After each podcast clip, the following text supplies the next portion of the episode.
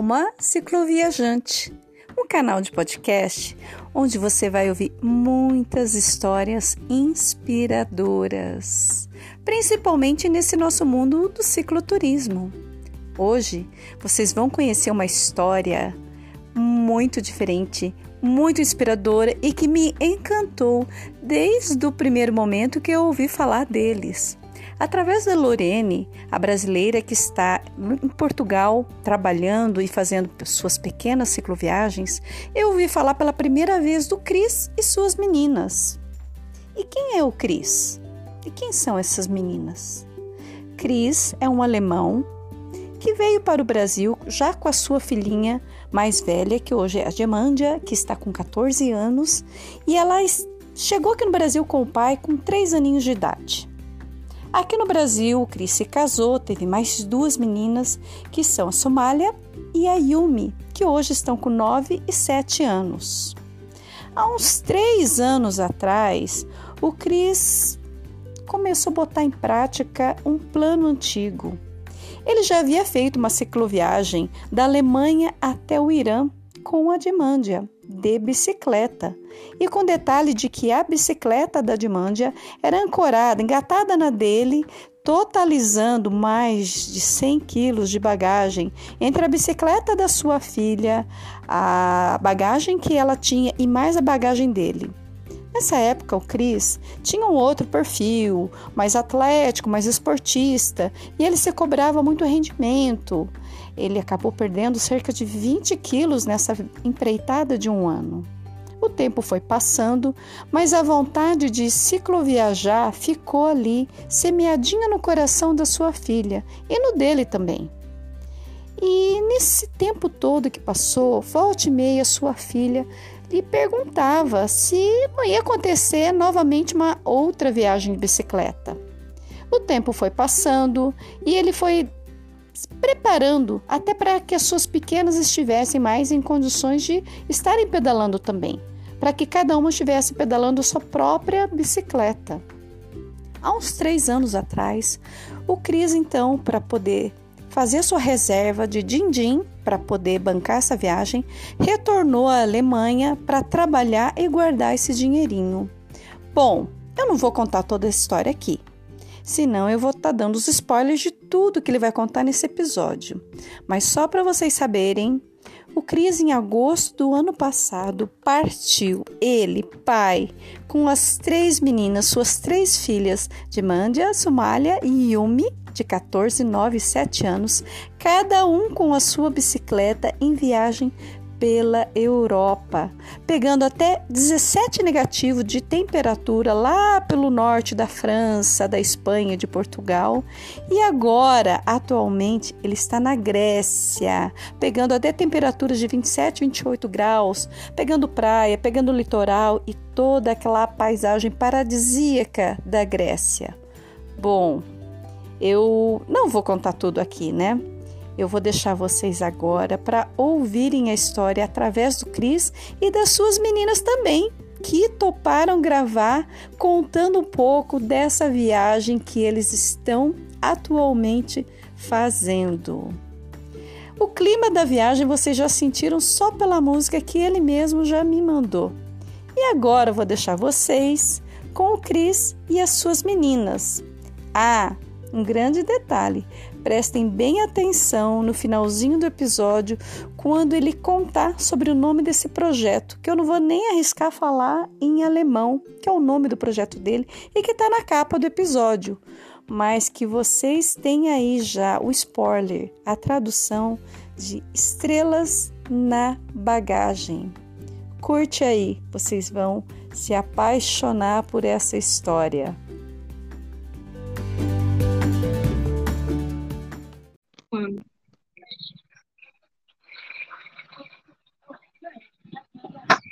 Hello! Oi, Suzy!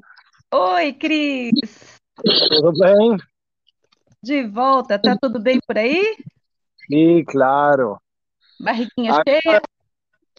Já comi, eu estou bem, agora vamos começar, então.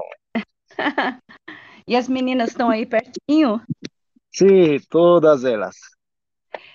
Repete o nome para mim delas, Cris. Ok, vamos começar com Yumi. Ela fez sete anos agora, em abril. É, e ela tem, ela, o nome, de, é, eu já falei, né? Yumi, o nome dela. Uhum. Depois vem Soharia, com nove anos. Sua- E depois vem Jimanja, ela tem 14 anos. Eu acho que eu consigo gravar agora. Ok. O, o meu voz está tá alto, você consegue me ouvir? Tá assim, você tá com o microfone bem pertinho da boca? Sim, sim. Então tá bom. Então vou fazer uma introdução, falar um bom dia e aí a gente começa, tá bom? Ok. Bom, então. Bom dia! Hoje Bom nós vamos ter um episódio muito especial com a família do Cris. O Cris com a Yumi. Fala o nome da segunda. É, Sohalia, Sorralha. E a Djemandia, é isso? Manja, certo? Ah, eu vou aprender. Até o final do episódio eu vou aprender a falar os nomes. Mas então, nós fizemos uma conversa bem legal ontem, que eu me arrependo muito de não ter gravado já como um episódio podcast, porque foi muita conversa, muita história, muita risada, muitas coisas boas para compartilhar. E aí nós marcamos hoje novamente para estar fazendo essa gravação, para criar esse primeiro episódio do Cris com as meninas. E eu vou pedir para ele mesmo fazer a apresentação dele, que daí ele já conta, vai contando um pouquinho de como que começou essa história de viajar com as meninas. Ele tem a Demandia com 14 anos, a Sorralha, Sorralha, como é que é? Certo. Sorralha, com 9 e a Yumi com 7. E pelo que nós conversamos ontem, ele fez ah, uma, uma viagem com a sua filha mais velha, primeira, mais de 10 anos atrás. Ficou um tempo pelo Brasil, que eu já vou contar um pouco mais para vocês. O Cris é de nacionalidade alemã, mas morou um bom tempo aqui pelo Brasil, onde ele teve as duas meninas menores, e hoje ele está na Grécia, fazendo uma viagem de bicicleta com as quatro bicicletas. Imagina só quanta história nós vamos ter para ouvir, para contar. Cris, vou passar para você e você se apresenta, conta um pouco de você, um pouco das meninas e dessa história da viagem, tá bom? O Cris Tá. com você. Tá bom.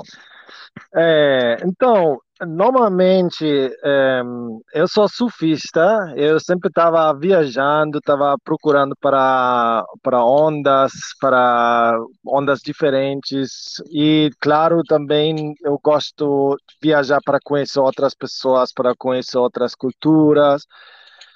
Mas eh, quando eu cheguei lá no Brasil a primeira vez, eu não conhecia ainda a Itacaré e a Mata Atlântica. Só depois de algumas viagens eu descobri o Itacaré, eu descobri o, o meu lu- lugar do, dos meus sonhos. Tinha ondas lá, várias praias e eh, gente boa e uma escola para minha, minha filha mais velha também.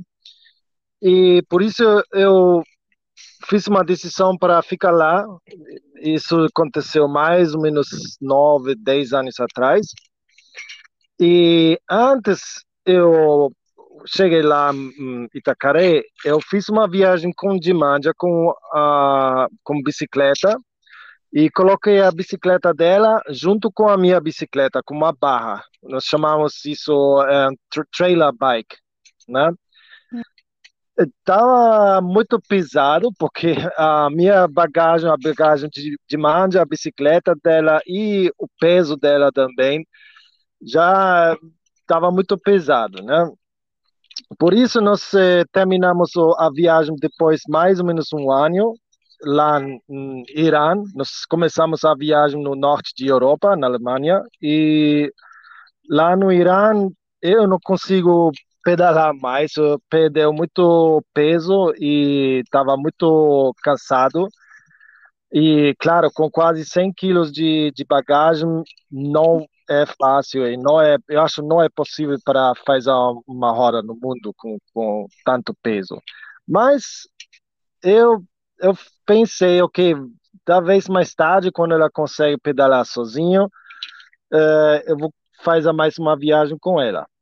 E ela também, durante do, dos próximos anos, sempre ela ela estava lembrando desse tempo e ela sempre queria é, fazer mais uma viagem com bicicleta. O Cris, Mas, sim. Conta quantos anos ela tinha nessa primeira viagem? A primeira viagem ela tinha três e meia, mais ou menos. Três e meia anos.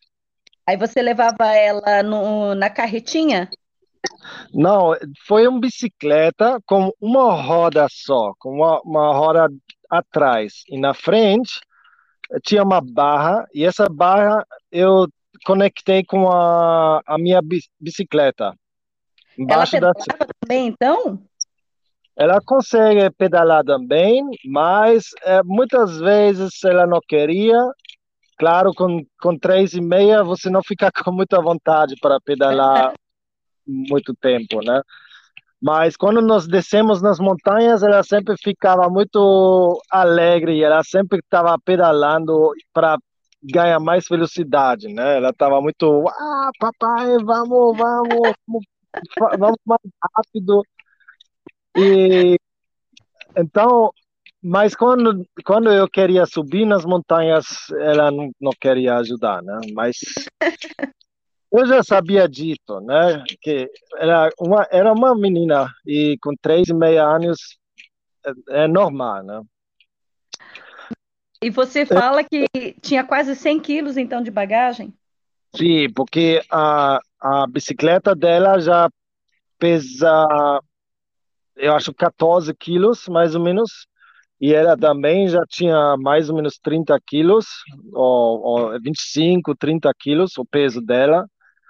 E eh, as malas também dela e as minhas malas, todos juntos, estava mais ou menos 95 quilos, né? Sem, sem água e sem comida. Nossa! Sim. Uma empreitada mesmo. Eu, quando eu comecei a viagem, eu tinha um, um peso de 93 quilos só ao, do meu corpo, né? Não tinha nem um grama de, de gordura, eu estava bem musculoso, mas quando eu voltei, depois de um ano, eu perdeu quase 20 quilos. Eu, eu tinha 78 quilos de, de peso, né? No corpo. Então. E você tem de altura? É, 1,97m.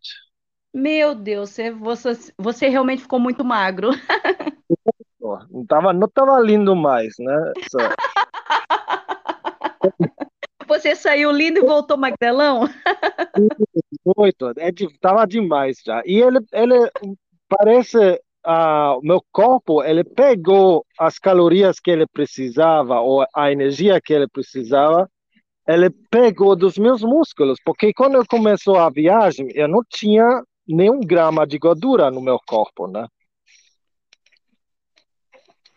É importante falar isso, porque para quem não sabe, né, a, a, o primeiro gasto de energia, a primeira fonte de energia é a gordura, né? Aliás, é o carboidrato e depois passa para a gordura. E quando não tem gordura no corpo, vai para o músculo. Então, é bem importante você estar tá falando isso, porque para quem é mais magrinho, não tem gordura no corpo, tem que estar tá fazendo uma alimentação assim de hora em hora para não consumir o músculo como fonte de energia, que foi o que aconteceu com você, né? Você deve ter perdido muita massa muscular, né, Cris? E você precisa mais tempo para. Porque eu, eu comi três vezes por dia. E normalmente, quando você faz a, tanto esporte como, como eu, e você leva tanto peso como eu, você precisa cinco vezes, seis vezes por dia você precisa comer para ganhar uma a, a, a quantidade das calorias que Isso. seu corpo precisa, né? Eu não fiz eu também, eu quase nunca fiz uma pausa, tipo, agora eu faço, agora quando nós, nós achamos um lugar lindo, às vezes nós, nós ficamos dois, três dias, nós ficamos lá e depois continuamos, né? Uhum. Mas nessa época eu não fiz isso. Eu queria ficar rápido, eu tinha é, como você chama, Pat patrocínios, ah. patrocínios, né? É, é, é, certo o nome? Isso, patrocínio. Então você tinha uma visão um pouco mais de atleta do que de cicloviajante. Sim, você tinha, eu, você tinha para, quilômetros para cumprir. É, para mim ficar eu vi essa viagem mais como uma, um competi uma competição. Competition, competition? I don't know. Isso, competição. isso. Yeah. É uma. E, é, por isso eu queria, não, não queria fazer muitas pausas, eu queria fazer todo dia 80 quilômetros ou 90 e, claro, um, um, dia seu corpo dá você um sinal, né? Ele fala, oh, até aqui e não mais. E isso aconteceu no final da viagem. Eu subia nas montanhas e estava quase desmaiando. Eu precisava me botar, uh, colocar no chão e as pernas em cima, porque eu não consigo pedalar mais, né? O corpo falou, não, agora não mais. Para. Isso, Aprendeu na dor, né? Sim, né, a, a dor também, mas eu me sinto muito ruim também, né? Me sinto bem, eu me sinto parece que eu estava doente já. E isso isso dá isso é muito sério quando você veja um sinal que seu seu corpo dá para você, um sinal desse, melhor você você respeita o o, o como fala, quando seu corpo não, não quer mais, né? Melhor você você para e falar, ok, quando a, quando não funciona assim, eu eu preciso parar ou eu preciso um outro jeito para viajar, mas assim meu corpo não queria mais, né? Tava tava muito esgotado. Tava, é, sim. Às vezes, é, muitas vezes é assim, sua, sua, sua cabeça, ele, ele quer, ele, né? Ele consegue puxar você ou empurrar você, mas uma, não sei, uma hora a hora vai chegar quando o seu corpo fala não, agora não mais, já estava demais para mim. É um esgotamento físico, né?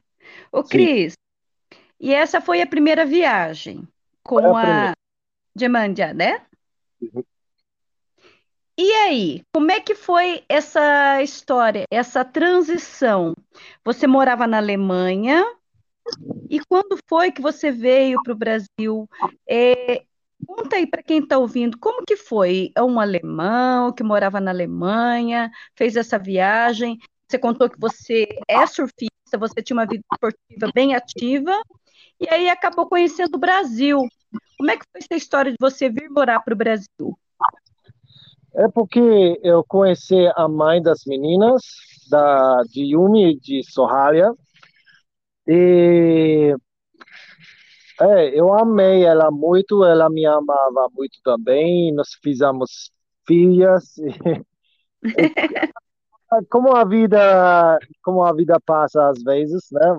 Você não, eu não estava estava pronto para ser um pai, mas nesse momento eu vi o okay, que agora combina tudo, meu, eu acho o meu lugar do, dos meus sonhos. Eu posso fazer o meu esporte aqui, tem muita muita gente boa aqui Então eu vou ficar aqui. Eu acho meu a mulher da, dos meus sonhos e então nós podemos fazer filhos também, né? Uhum. Mas, mas, isso também foi uma razão porque eu não podia fazer mais viagens com a bicicleta e mas eu sempre tinha essa ideia na minha cabeça para fazer mais uma viagem com, com as, as meninas, né? E quando o tempo chegou, eu precisava mais dinheiro para comprar eh, mais equipamento e algumas bicicletas. E lá no Brasil você não consegue, pelo menos eu, com meu trabalho, eu não consigo fazer dinheiro suficiente. Então eu mudei para a Alemanha para trabalhar na Alemanha, mais ou menos dois anos. E foi lá com, com as meninas também, né? e elas conseguem visitar a escola lá na Alemanha, elas conseguem aprender alemão um pouquinho.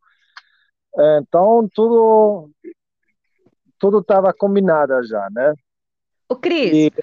esse plano de viagem, aí você planejou com a mãe das meninas, ela ia junto, ou nessa época você já tinha se separado e você planejou a viagem do pai solo com as três? Sim, eu estava separado dela já quando eu fiz a decisão para fazer mais uma viagem. E, e ela, no início, ela não estava muito feliz para, para, é, para soltar as meninas e, e dar na minha mão, mas no final ela estava. Ela, agora ela está com orgulho, né? Ela está muito com orgulho das meninas ah. E quando ela veja as meninas no Instagram e, e as amigas, as amigas dela uh, falam uh, positivo da, das, da, do nosso projeto, ela fica com mais orgulho ainda, né? E, então agora ela está muito feliz com isso. Claro, ela sente falta das meninas também, mas hoje, nesses dias, tem vários aplicativos para chegar mais perto da sua família, né? Tipo WhatsApp ou, ou Skype, ou, uh, tem vários aplicativos que ajudam para diminuir um pouquinho a saudade, né? Sim. E como que foi, então? Aí você foi para a Alemanha, Bom, para quem não sabe, nós ficamos mais de duas horas ontem conversando, então eu estou fazendo as perguntas aqui, mas ontem eu tive uma prévia com o Cris e fiquei sabendo bastante da história dele. E estou aqui cutucando para ele contar muita coisa que eu fiquei sabendo ontem sobre como que foi nascendo esse projeto, ele fez esse planejamento, aí como ele contou agora, ele tomou a decisão de ir para fora do Brasil, voltar para a Alemanha, passar um tempo trabalhando, fazer o din-din para poder viajar. E ele me contou uma história de que durante o trabalho ele fez uma opção de uma casa diferente, que foi uma grande preparação para essa viagem de bicicleta. O Cris, conta aí como que foi? Onde é que você decidiu morar? Que isso é muito legal de você contar. É, lá na Alemanha tem muitos lugares para acampar, com é, espaço para colocar um trailer ou um é, caravana. E eu comprei um, um trailer e eh, pode, eu coloquei ele lá no, no, no, lugar de acampar e lá tem banheiros, tem internet, tem água, tem tudo lá, né? E eu fiz, eu, eu queria morar lá durante desse tempo para economizar dinheiro, porque quando você quer alugar uma casa e você tem uma família de quatro cabeças, você paga mais ou menos 1.200, 1.400 euros por mês, né? E o mesmo valor eu paguei para um ano para ficar lá no, no lugar de acampar. Então eu já economizei mais ou menos 15 mil euros por, por ano, né? É dinheiro, hein? Sim, claro, você você não tem tanto espaço como dentro de uma casa e você um trailer não dá você o mesmo luxo igual você tem dentro da casa, mas isso não não foi um problema grande para mim e para as meninas também, não. E eu acho que foi uma uma boa preparação também para para nós para a nossa a nossa viagem, né? Porque quando nós moramos dentro de uma barraca de camping para mais do que um ano, você tem menos luxo ainda, menos do que do que dentro de um trailer, né? Sim.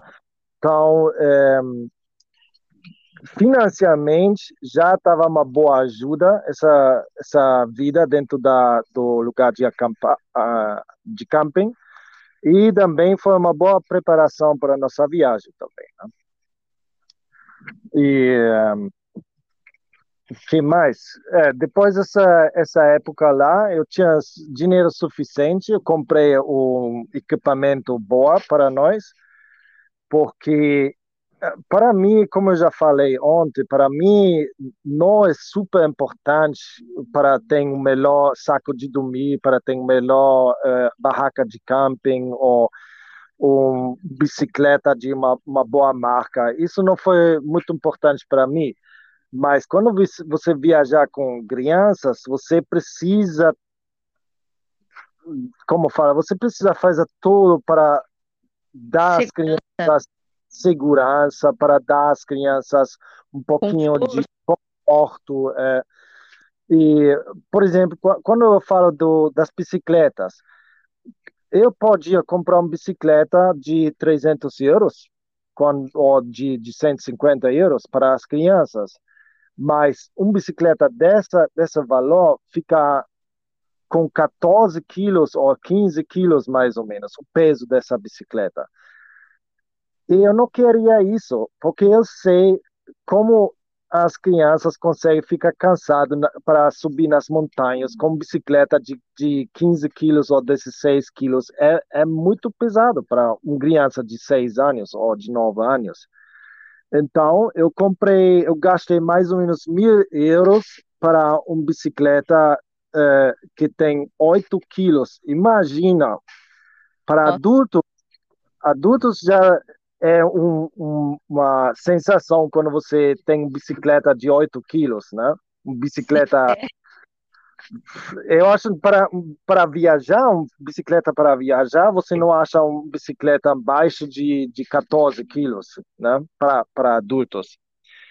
Mas para crianças foi mais difícil ainda para achar uma um bicicleta leve, né?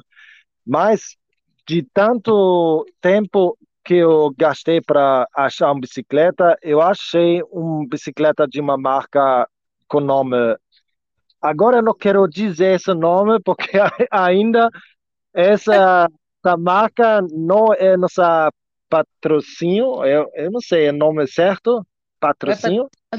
Uhum. É, um dia eles querem, né? Eles querem é, fazer um suporte da nossa viagem. Então ainda não vou fazer uma propaganda. Mas 8, tá quilos, 8 quilos para uma bicicleta para crianças é uma sensação, é muito leve, né? É muita diferença, né, Cris? E eu fiz, eu, eu acho que foi certo para comprar essa bicicleta, porque as meninas ficam bem mais, é, como fala, bem mais rápida e mais, uh, mais uh, com mais, uh, como você chama? É, condição, mais é, elas tá. conseguem fazer 10 quilômetros também. Já é uma diferença enorme quando você tem 6 quilos menos nas, para, para carregar, né? Então, é, essa mil euros foi uma, um bom investimento para para a bicicleta, né? Vezes cada dois. delas, né? Vezes dois, sim. De, de Sorraria custava 1.100 e de Yumi estava um valor de, de mil euros. Mas foi um bom investimento. Eu, eu não, nunca ficava é, triste por causa dos dinheiros, né? O Cris, porque assim, para quem está é, tá começando a conhecer esse mundo do cicloturismo, lógico que vai pensar primeiro na bicicleta, que é o que você colocou. Mas Sim. nessa vida de campista, tem muitos outros equipamentos, né? Eu também sempre fui campista, A gente conversou bastante ontem sobre desde saco de dormir, barraca, que você comentou, né? Quando você vai sozinho, você até consegue ir com uma barraca de uma qualidade inferior, saco de dormir, mas você teve toda a preocupação com as meninas de um bom saco de dormir que comportasse uma temperatura mais baixa, uma barraca confortável, que não fosse dar problema com chuva. Conta um pouquinho também desses equipamentos que você investiu. Então, eu sempre estava com preocupações, né? O que você faz quando as crianças ficam com frio, ou a, a barraca fica úmido por dentro, ou você tem problema com chuva que entra na barraca.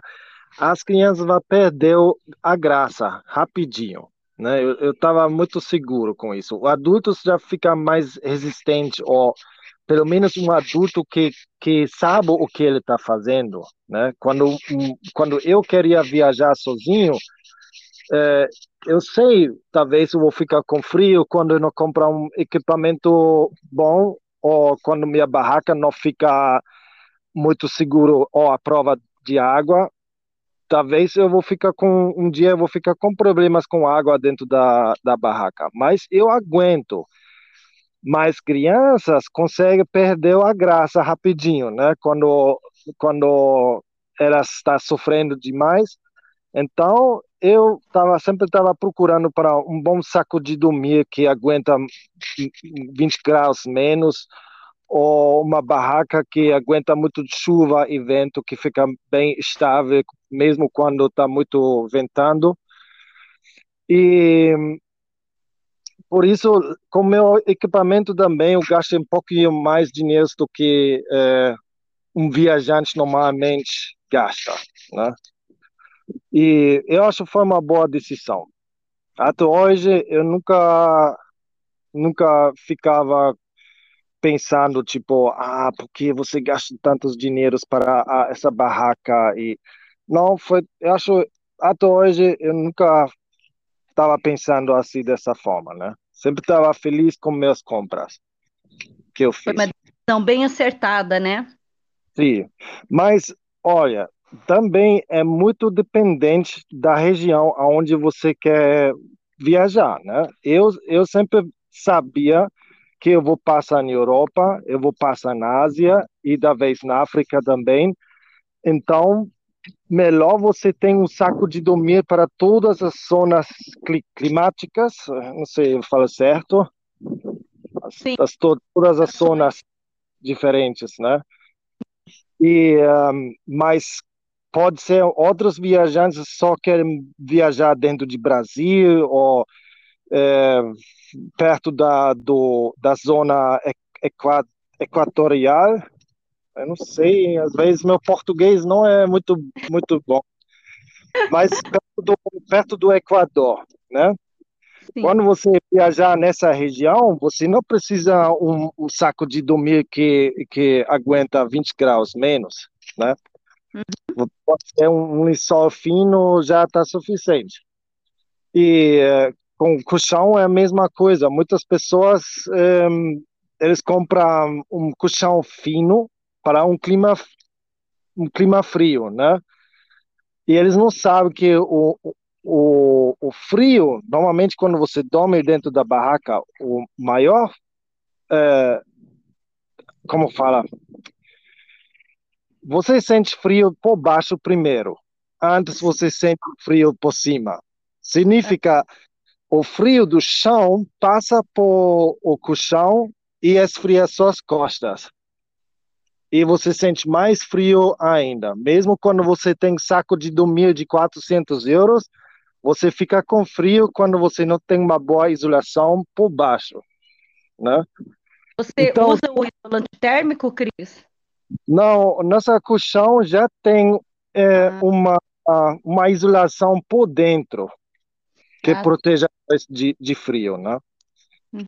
Assim eu economizar mais espaço e, e também você não precisa gastar muito tempo para é, para preparar o lugar para dormir, né? Você uhum. inflar o colchão do ar, pronto, né? Uhum.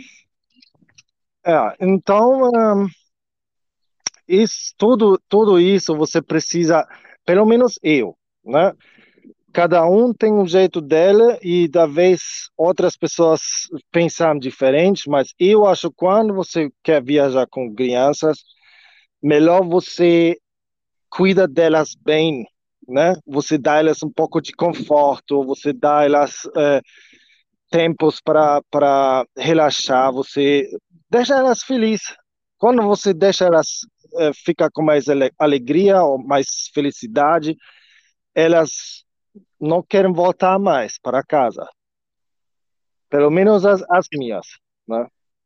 Deixa eu só te Com... perguntar uma coisinha antes de passar para um, uma outra coisinha que você está falando agora. Até que temperatura negativa vocês pegaram durante a viagem?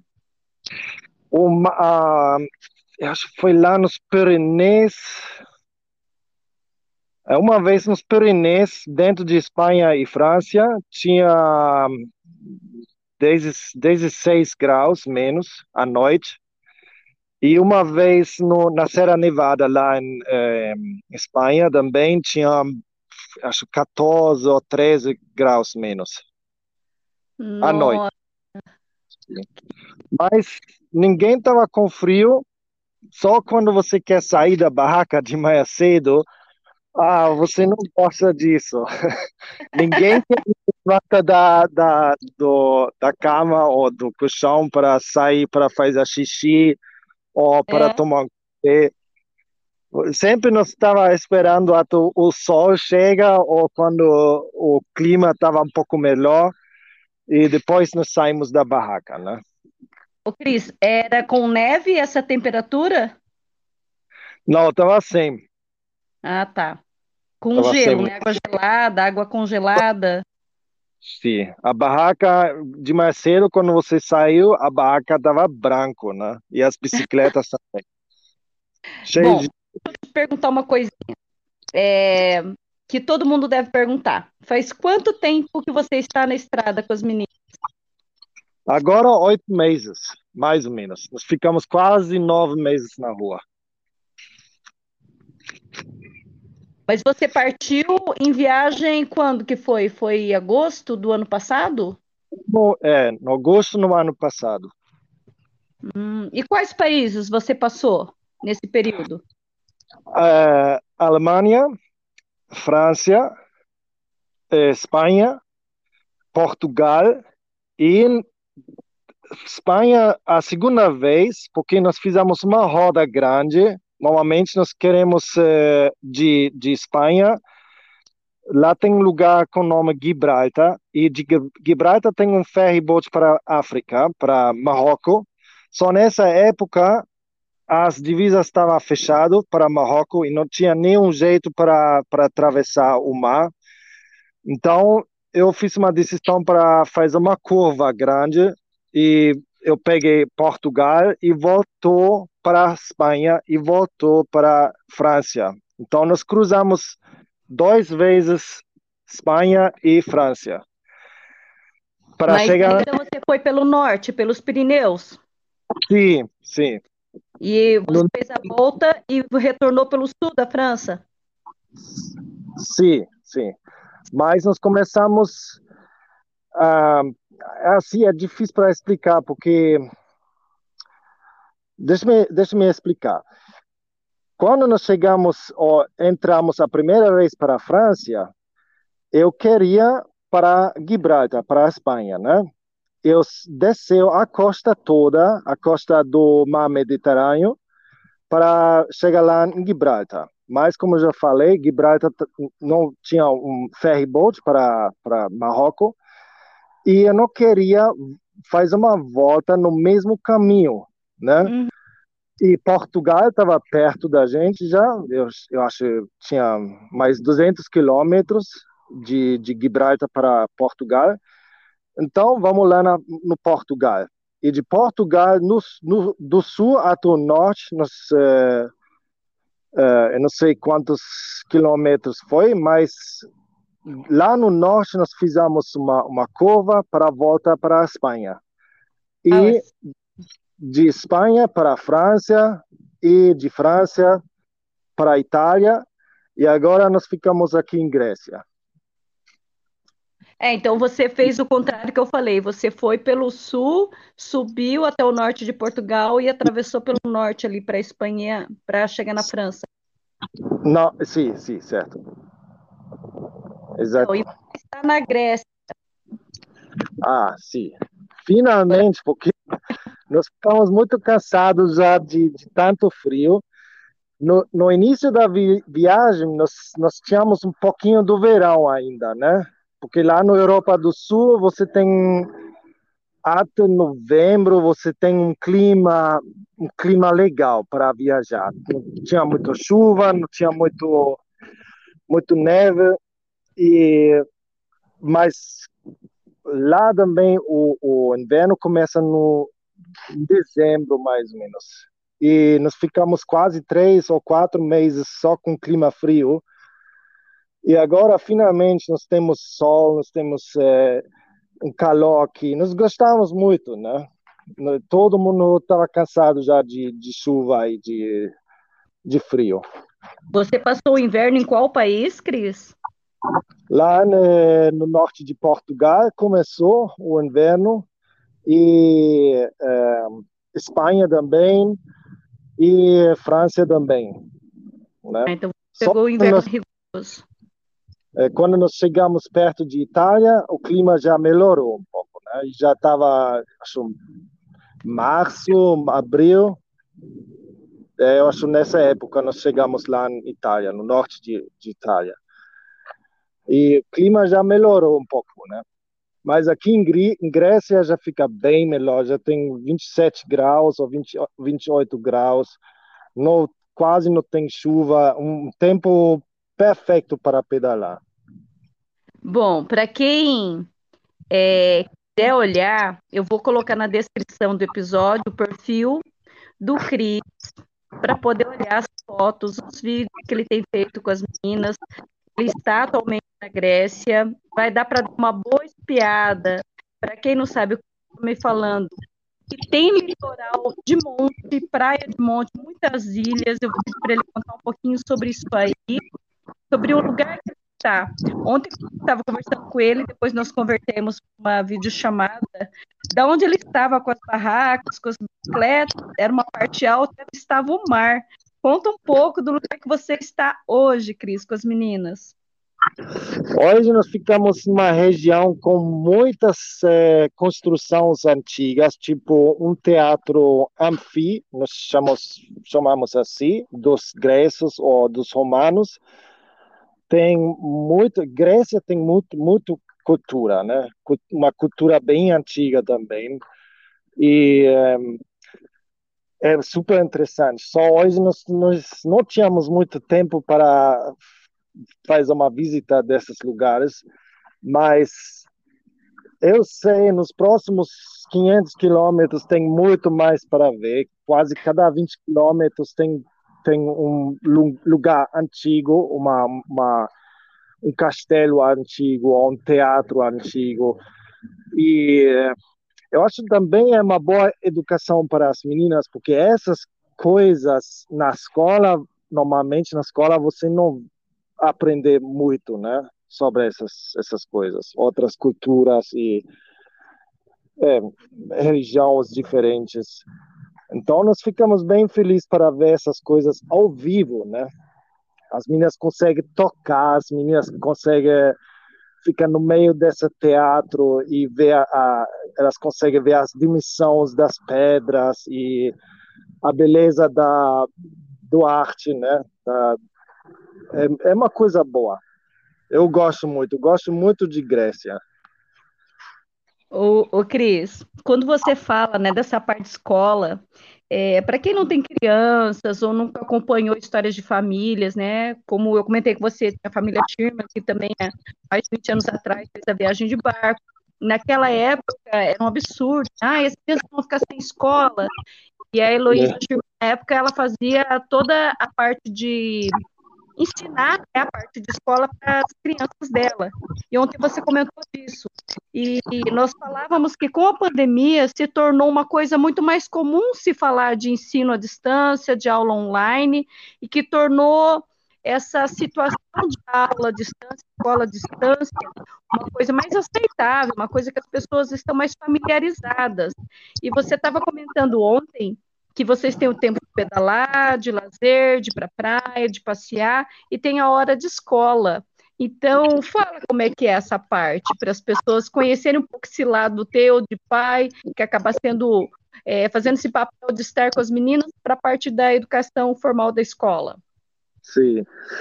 Um, eu, no início da viagem, ou antes da viagem, eu conversei com as professoras, com a diretora da escola também, e um, ela estava bem ajudável e a professora deu alguns livros já para a próxima série. E ela falou também que ela não consegue ajudar todo dia, porque quando ela volta para, da, do trabalho dela, ela quer um, um tempo para ela também, né? Claro, ninguém paga ela para para ajudar a gente todo dia. Mas ela disse: fica tranquilo, Cris, você só precisa terminar os livros no final do ano, quando os livros ficam prontos, tá tudo ótimo, né? Você, eu não quero mais e você também, você não consegue fazer mais do que isso. Terminar os livros até o final do ano e pronto. E mais ainda, nós usamos um, um aplicativo que ajuda muito para para aprender durante a viagem e as crianças gostam muito também. Normalmente elas não chegam e perguntam: "Oh, pai, vamos fazer as tarefas". E com esse aplicativo, sim, né? Com essas, esse aplicativo de mais cedo já, depois elas abrem os olhos, elas já pediram para fazer as tarefas com esse aplicativo, né? E as professoras da escola, elas conseguem ver elas te, também têm uma conta com essa com esse aplicativo elas conseguem ver também o progresso das meninas, né? Elas já conhecem o nome do perfil das meninas e elas conseguem ver quantas tarefas por dia as meninas fazem e elas fazem, elas têm problemas ou, ou partes difíceis com matemática ou com com a idioma alemão ou português. E assim elas já conseguem me dar um aviso, ó, oh, Cris, é, aprender mais essa parte lá no matemática e, ó, oh, você sabe, eu não consigo explicar melhor, mas já é uma boa ajuda, né? Mas, porque 10 anos ou 11 anos atrás não tinha essas, esses aplicativos, né, para crianças. Então, hoje já é uma, uma, uma onda bem diferente. Quando você quer viajar e você quer fazer a escola no mesmo tempo, funciona muito bem.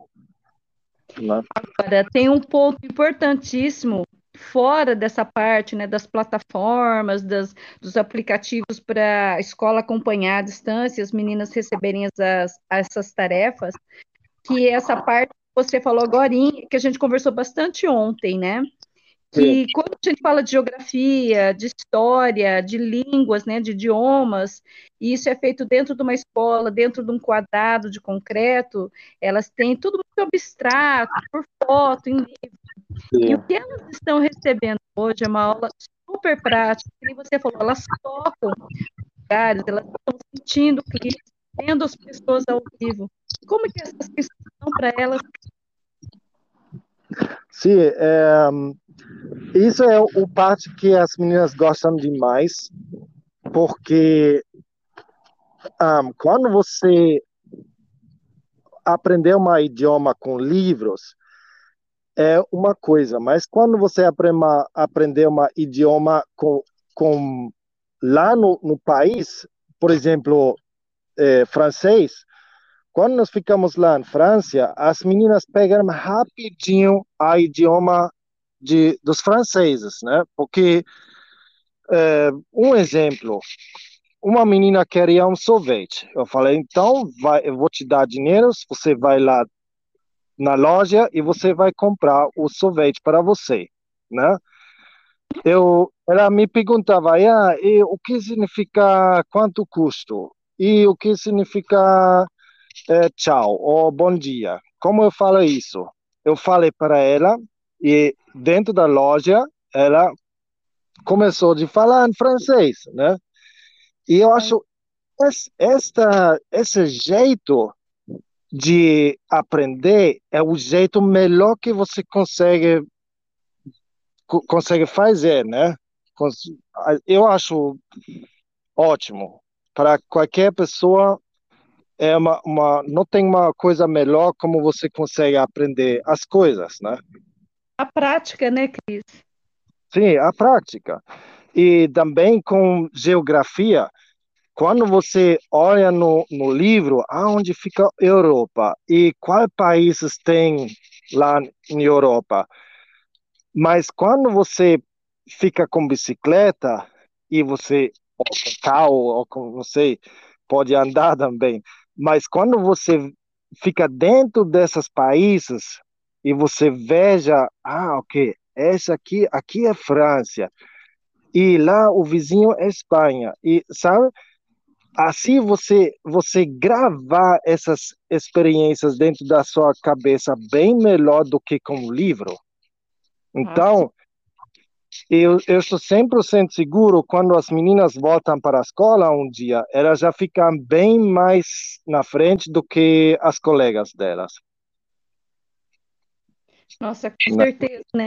Porque depois que você passa pelos lugares caminhando, mesmo pedalando, você nunca mais esquece né? qual é o país que está ali do ladinho, perto do mar, Portugal, depois tem a parte da Espanha, a parte da França, a parte da Itália, porque elas percorreram isso. É muito diferente de você olhar uma página de um livro, vendo o mapa e tendo que decorar, né? Uma coisa muito abstrata, né, Cris? Sim. E ah, eu não sei, mas eu não aprendi tanto na escola sobre outras, outros países como eu aprendi agora na, na, nas minhas viagens. Né? Na verdade, quem está aprendendo também é você, né, Cris? Não é, a gente está falando das meninas, mas você está tendo uma baita de uma aula, né? É claro, eu também. Muitas vezes eu, eu me vejo como eu aprender todo dia, eu estou aprendendo coisas novas, né? Muitas pessoas eles pensam, ó, oh, agora já fiz um estudo, já fui na, na universidade, então eu sou uma, uma pessoa educada mas eu acho que tem muito, muito, muito mais nessa planeta para aprender, né? Nas, o que eu não sei, cada um pode pensar diferente, mas o que eu vejo aqui em Europa, as crianças, é, o governo prepara as crianças para trabalhar. Isso é verdade. Elas, elas vão para a escola para aprender como trabalhar no futuro, né? No profissão de delas ou deles. E lá não tem espaço para outras coisas, tipo é, é, como como é o que é budismo ou é, como as pessoas na Nigéria, como as pessoas vivem, qual idioma eles eles é, usam, sabe? tantas informações que eles não têm lá na escola. Na escola, eles só preparam você para trabalhar, né, no hum. futuro. Hum. Isso é verdade. É um conhecimento bem manipulado, né, com o fim do que é, quem está mais em cima querendo impor, né, as suas regras, as suas, as suas ideias, né, está colocando. Não é uma visão prática onde você pode ver e tomar as suas conclusões Sim, e não é, é, não sei, é manipulado, mas eles não ensinam você tudo que o mundo consegue, é, é, como falar? Manipulado não seja a palavra certa, assim, é um conhecimento bem limitado, eu acho que é o mais Sim, correto. Exato, limitado, bem limitado. E muitas e cada país tem uma própria forma para, para, para limitar a educação das pessoas, né? Por exemplo, o que eu vejo lá no meu, meu país, a nossa maior problema da nossa passado foi o, o racismo, né? O tempo dos nazis. Mas quando eu pergunto às minhas, minhas filhas o que vocês aprendeu da, dessa época, muitas vezes elas falam é, nada ou só um pouquinho, né? E isso eu acho é um, uma educação limitada, não? Sim. Eu acho. E tem muitos outros exemplos também. Você aprender muito mais quando você saiu do seu da sua zona de conforto e você você se educar é, é, você se edu, educar próprio, né? Por exemplo, é, vou te dar um exemplo. Quando nós passamos lá nos Pirineus, eu vi um lugar, é, como você chama isso? É, tinha um, uma escultura de, de, uh, de pedra com uma cena do, da, da, do, do, da guerra, do Segundo Guerra do Mundo, Hum. com os nazis, eles entram lá na Espanha e eles, um, eles um, um, presam as pessoas. Eu não sei como explica, mas minhas meninas ficam muito com olhos abertos, né? Muito, oh, papai, me explica o que passou, aconteceu aqui, né? E isso é só um exemplo. Na escola você não aprende, eles não ensinam as crianças essas coisas, né? E eu acho que essas coisas são super importantes para para a próxima geração, né? Para não fazer os me mesmos erros como como as pessoas fizeram no passado, né? E principalmente a história, né? A história dada em escola, ela, na maioria das vezes, ou assim, isso está até mudando, dependendo do professor que ministra a aula, mas a história era muito ligada a datas, né? Se decorar datas, nomes de lugares, é, anos, em números, e não o contexto todo da história, né? Que envolvia toda, Sim. todo o contexto. É, também um, um, bom exemplo é a história do, dos Esquimos. Até, hum. hoje, até hoje na escola, eles chamam o povo dos Esquimos, eles, eles usam o, o, mesmo nome, Esquimo. Mas Esquimo não é certo. Hum. Nome é Inuit, e não Esquimo. E, mas nós, é incrível, nós moramos nessa época, 2021, e ainda os europeus usam essa essa palavra essa, essa palavra esse nome para esse povo lá né? E esse esse nome é uma discriminação. Olha isso eu não sabia. é, no idioma de, deles dos inuits Eskimo significa é, tipo povo que come carne cru. Ai. sabe? Isso é uma discriminação mas até hoje eles ensinam as crianças dentro da escola o nome errado. Eu não aprendi isso na, durante da minha viagem, mas isso é só um, um exemplo, sabe? Sim. Eu aprendi muitas coisas na, na, nas minhas viagens que eu nunca é, nunca me alguém ensinou na escola. É, e isso você consegue através das conversas com as pessoas que você conhece durante a viagem, né? Com os, eu falo assim, os locais, que são os moradores, os nativos, as pessoas que são daquele lugar que você está passando, não é isso, Cris? É exato. Você tem todo dia você tem contato com vários tipos de pessoas e com os locais também. E eles conseguem informar você bem melhor ou educar você bem melhor do que uma escola, um professor da, de uma escola. Né?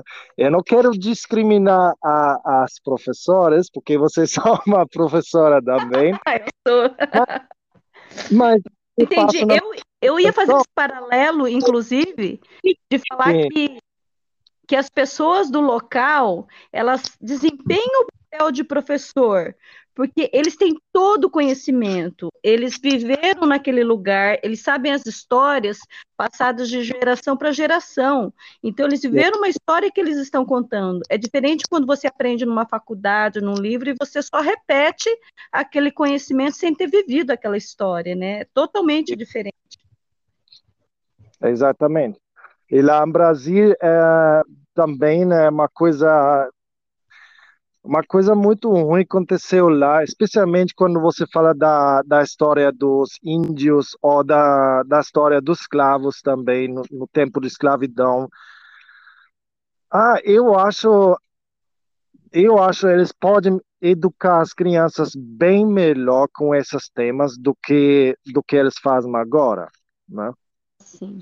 Por isso tem tantos problemas no Brasil também, porque muitas pessoas não conhecem a própria, a própria história deles, o, o passado do, do os, como você chama, as raízes deles, né? E, e eu acho uma coisa triste, né? Parece é, eles não, não quer eles não quer, eles não têm interesse para ver o povo o povo, é, como fala, porque eu, eu vejo muitas vezes um, muitas pessoas lá no Brasil eles, eles discriminam o, os índios, por exemplo, sim? Mas quando você conhece mais sobre esse povo, o jeito como eles vivem, o, o um, todos os lados desse povo, você consegue entender eles melhor e você não consegue ficar é, como antes, né? Porque é. racismo, racismo vem do, de medo, né? Tudo que os humanos não, não conhecem, eles primeiro eles já querem matar ou eles querem discriminar, mas quando você conhece essas pessoas, já é mais difícil para ter raiva dessas pessoas, né? É, é, eu, eu costumo falar assim que essa discriminação, esse julgamento errado vem da ignorância, quando você não conhece a história verdadeira de cada um. E aí, quando a gente fala de conhecimento limitado, e aí pode entrar até a palavra manipulado, porque é colocado assim, essas raízes nossas dos povos, dos escravos, como da, dos índios, né, que eram os moradores é, primeiro, né, da terra toda, aqui do Brasil também, é, a gente vê que tudo, toda a informação que é falada deles é de uma forma, assim, pejorativa, é discriminada, e a gente acaba perdendo muito da riqueza da história deles, né, de tudo que a gente poderia absorver disso. exato. Então, é, esse tema, tema de educação para as meninas eu não fica com preocupações, porque eu sei um dia quando nós voltamos, elas ficam com um, um horizonte bem maior do que muitas outras crianças na idade delas. Né? Ai, então, eu tenho dúvida. São, claro, nós, eu preciso disciplina também, e elas também, né? Às vezes elas não querem aprender, mas uh, quando nós temos tempo e nós ficamos no lugar certo, eu uso o tempo para fazer a escola com elas. Isso é muito importante, claro. Ô, Cris, agora, bom, eu vou ficar um pouquinho de olho no horário, porque você sabe que a gente não vai fazer um episódio só, é, você tem outras histórias, mais histórias de toda essa viagem que você está fazendo. Eu vou querer estar tá combinando outro horário para conversar com você. Mas quando curiosidade... a gente continua, né? Ah, com certeza. Ô, ô Cris, agora, enquanto eu estava aguardando, né, que nós havíamos combinado um horário, aí o Cris estava me contando que foi para o mercado, pegou uma fila por causa do feriado lá na Grécia, e, e aí eu fiquei aguardando ele para a gente poder começar a fazer a conversa. Aí, enquanto isso, eu preparando o material, a foto, a capa, e aí, assim, cada pessoa que eu converso tem o nome da pessoa, o nome do projeto dela, e aí o nome do projeto do Cris com as meninas é um nome que quando a gente bate o olho a gente fica assim, nossa, o que quer dizer, né? Aí ontem eu fiz essa pergunta do Cris e veio uma explicação muito interessante. Aí eu vou pedir para você falar o nome, que é um nome em alemão, e você explicar, porque eu, eu lembro que você falou de várias é, vários símbolos que esse nome permite, e, e aí a gente viaja nessa, nesse significado todo. Então, conta para quem está ouvindo o nome do projeto e o porquê da escolha desse nome. Ok. Então, o nome em alemão é Sterne im Gepäck, três palavras. A primeira, Sterne, significa estrelas. O segundo, significa tipo dentro. E o terceiro significa bagagem ou malas. Tem, tem, uh, pode usar para os dois. Eu escolhi esse nome porque estrelas dentro das malas tem três significados. Minhas meninas são as minhas estrelas para mim. Eu sempre levo elas comigo durante a viagem, então elas ficam praticamente dentro das minhas malas, né? Eu levo elas comigo junto. É, a segunda, é, quando eu estou no lugar seco e eu sei, ok, essa noite não vai chover, então eu vou tirar a primeira capa da minha barraca, a, a capa de chuva, e a segunda capa, a capa de dentro, é tipo um mosquiteiro. E quando eu estou deitado, eu consigo ver o céu com as estrelas.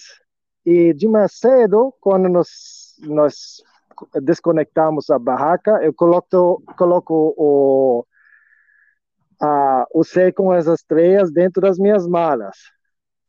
Entendeu?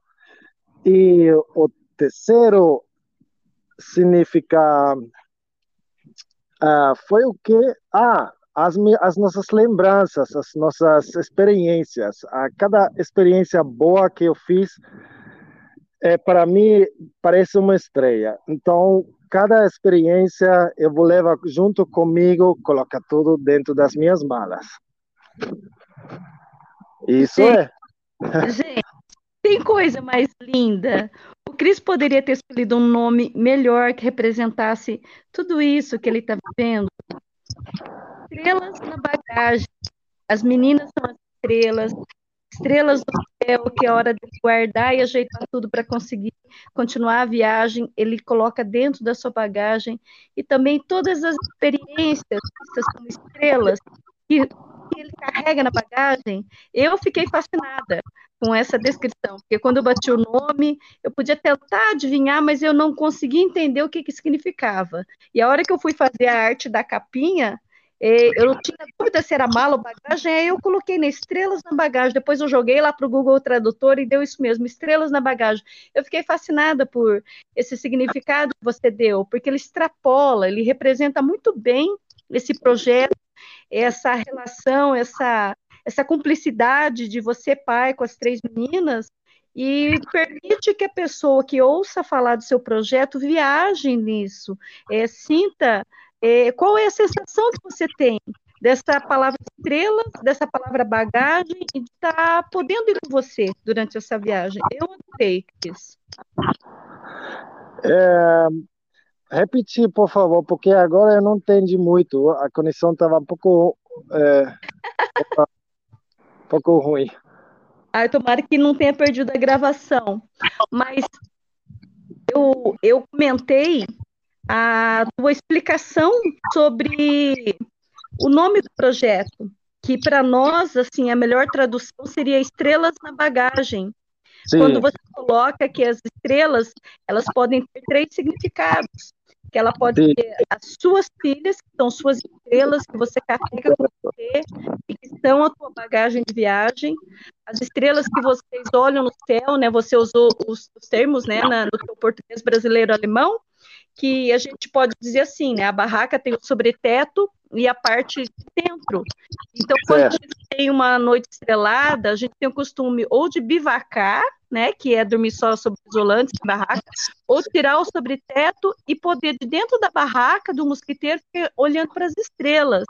Aí, quando certo. você conta para mim, né, como você contou ontem, contou agora, que você dorme olhando para as estrelas, aí no outro dia você guarda a sua bagagem, bota na bicicleta, é como se você estivesse levando as estrelas do céu junto na bagagem. Certo. E aí você coloca as suas experiências, né, porque estrelas elas têm uma representatividade de tesouro, de coisa brilhante. E isso passa a ter as suas estrelas também que você leva na bagagem. E quando você contou isso ontem, agora você contando de novo, é uma coisa assim que permite quem ouve a história do nome do projeto assim viajar. Ela ela assim que você é, tem uma dimensão do que é essa relação tua de pai com as meninas, o que, que a viagem permite quando você pega uma bicicleta, sai, é, eu até ia comentar com você quando você falou assim, ah, a gente ainda tem uns 500 quilômetros de viagem, né? 500 quilômetros de carro, você faz num tiro, né? Você pega o carro aqui, daqui 5, 6, 7 horas, você já correu 500 quilômetros. E de bicicleta não, de bicicleta a gente vai curtindo cada pedacinho, divide em pedacinho. E sempre é. quando as pessoas falam de bagagem, ah, que você leva na bagagem? A gente até falou, porque as pessoas são curiosas para saber ah, o que, que é necessário para viajar.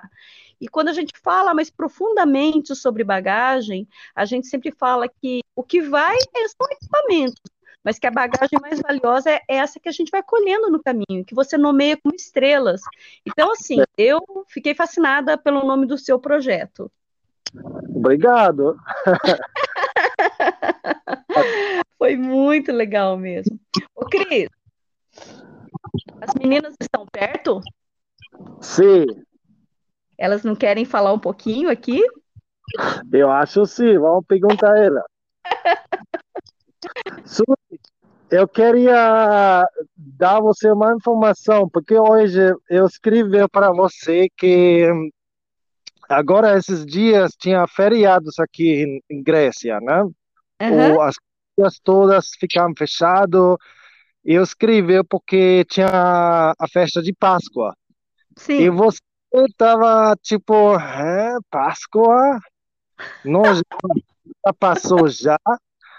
Então, agora tem um bom exemplo para você é, como a educação pode ficar limitado, porque aqui em Grécia tem é, cristianos, mas eles são os ortodoxos. Ah. ah. Já ouviu esse nome? Eu Sim. não sei, eu falo, é, talvez é o mesmo, talvez em português ele é, fica um pouco diferente, mas cristianos ortodoxos eles não celebram o, o dia do, de Páscoa no mesmo uh, no mesma data como os cristianos uh, católicos ou evangélicos.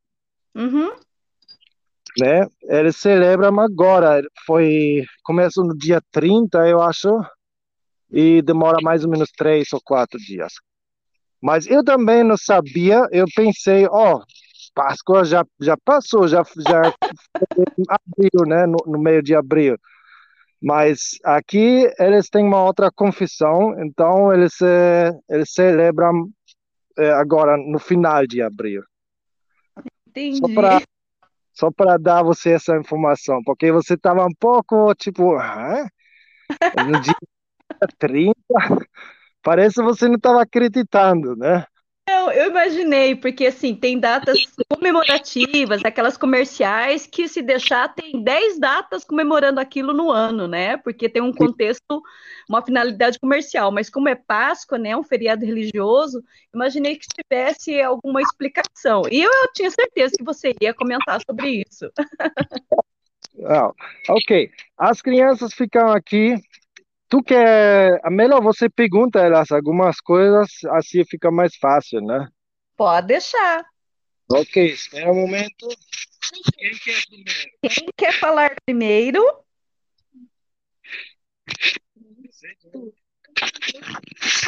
Ai! Ai, oi! Quem é? Sumália. Sumália! Sumália, conta para quem está ouvindo Quantos anos você tem? Nove. Nove. E você nasceu onde? É... No Brasil. No Brasil, é uma brasileirinha que está fazendo o quê? O que, que você está fazendo hoje com o teu pai aí na Grécia? A gente está fazendo Hum, uma viagem com a bicicleta. Com a bicicleta? Como assim? Quem que pedala? Eu. Você pedala? Não é o teu pai que puxa, não? É você que pedala a sua própria bicicleta? Uhum. Ah, mas a tua bicicleta vai levinha, né? Você não carrega peso nenhum, não, né, Sumália? Eu pego. Carrega? Não acredito. Você carrega mala, alforge? Sim, Como assim? Você aguenta? sim. Nossa, mas eu conheço um monte de gente grande, gente adulta, que fala que não viaja porque é muito pesado carregar mala. Você acha assim que não dá para pedalar com mala? O que que você acha, Sumália? Consegue. Consegue? E na subida? Na subida não, né?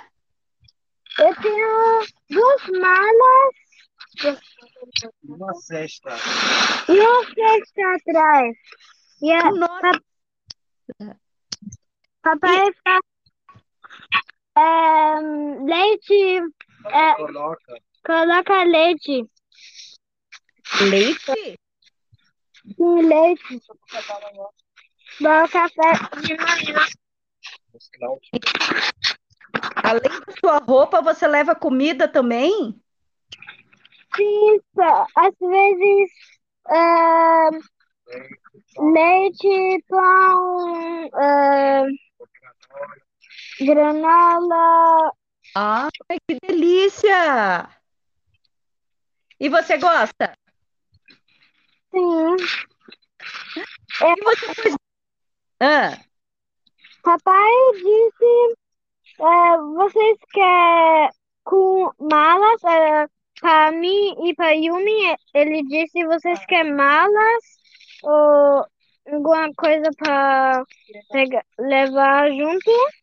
Daí eu e Yumi disse, não, a gente quer ter malas. vocês que decidiram levar as malas, você e a Yumi, então? E a Yumi é menorzinha, né? Uhum, A Yumi acabou de fazer sete anos, né, Somália? sim. E ela também leva mala, então? É? Vocês puseram bandeirinha na bicicleta, Somália? Bandeira, sim. Ai, eu vou querer ver essas fotos. Na minha tem a da Espanha, da Alemanha e da Grécia. Puxa vida! Que gostoso. O que que você mais gosta na viagem de bicicleta? A gente é, sempre a gente vê é, animais diferentes. é, é, eu gosto muito das praias, é, as, é, a água é muito azul e transparente e também também alguns animais é muito bonito e a gente consegue é, pegar eles na mão ou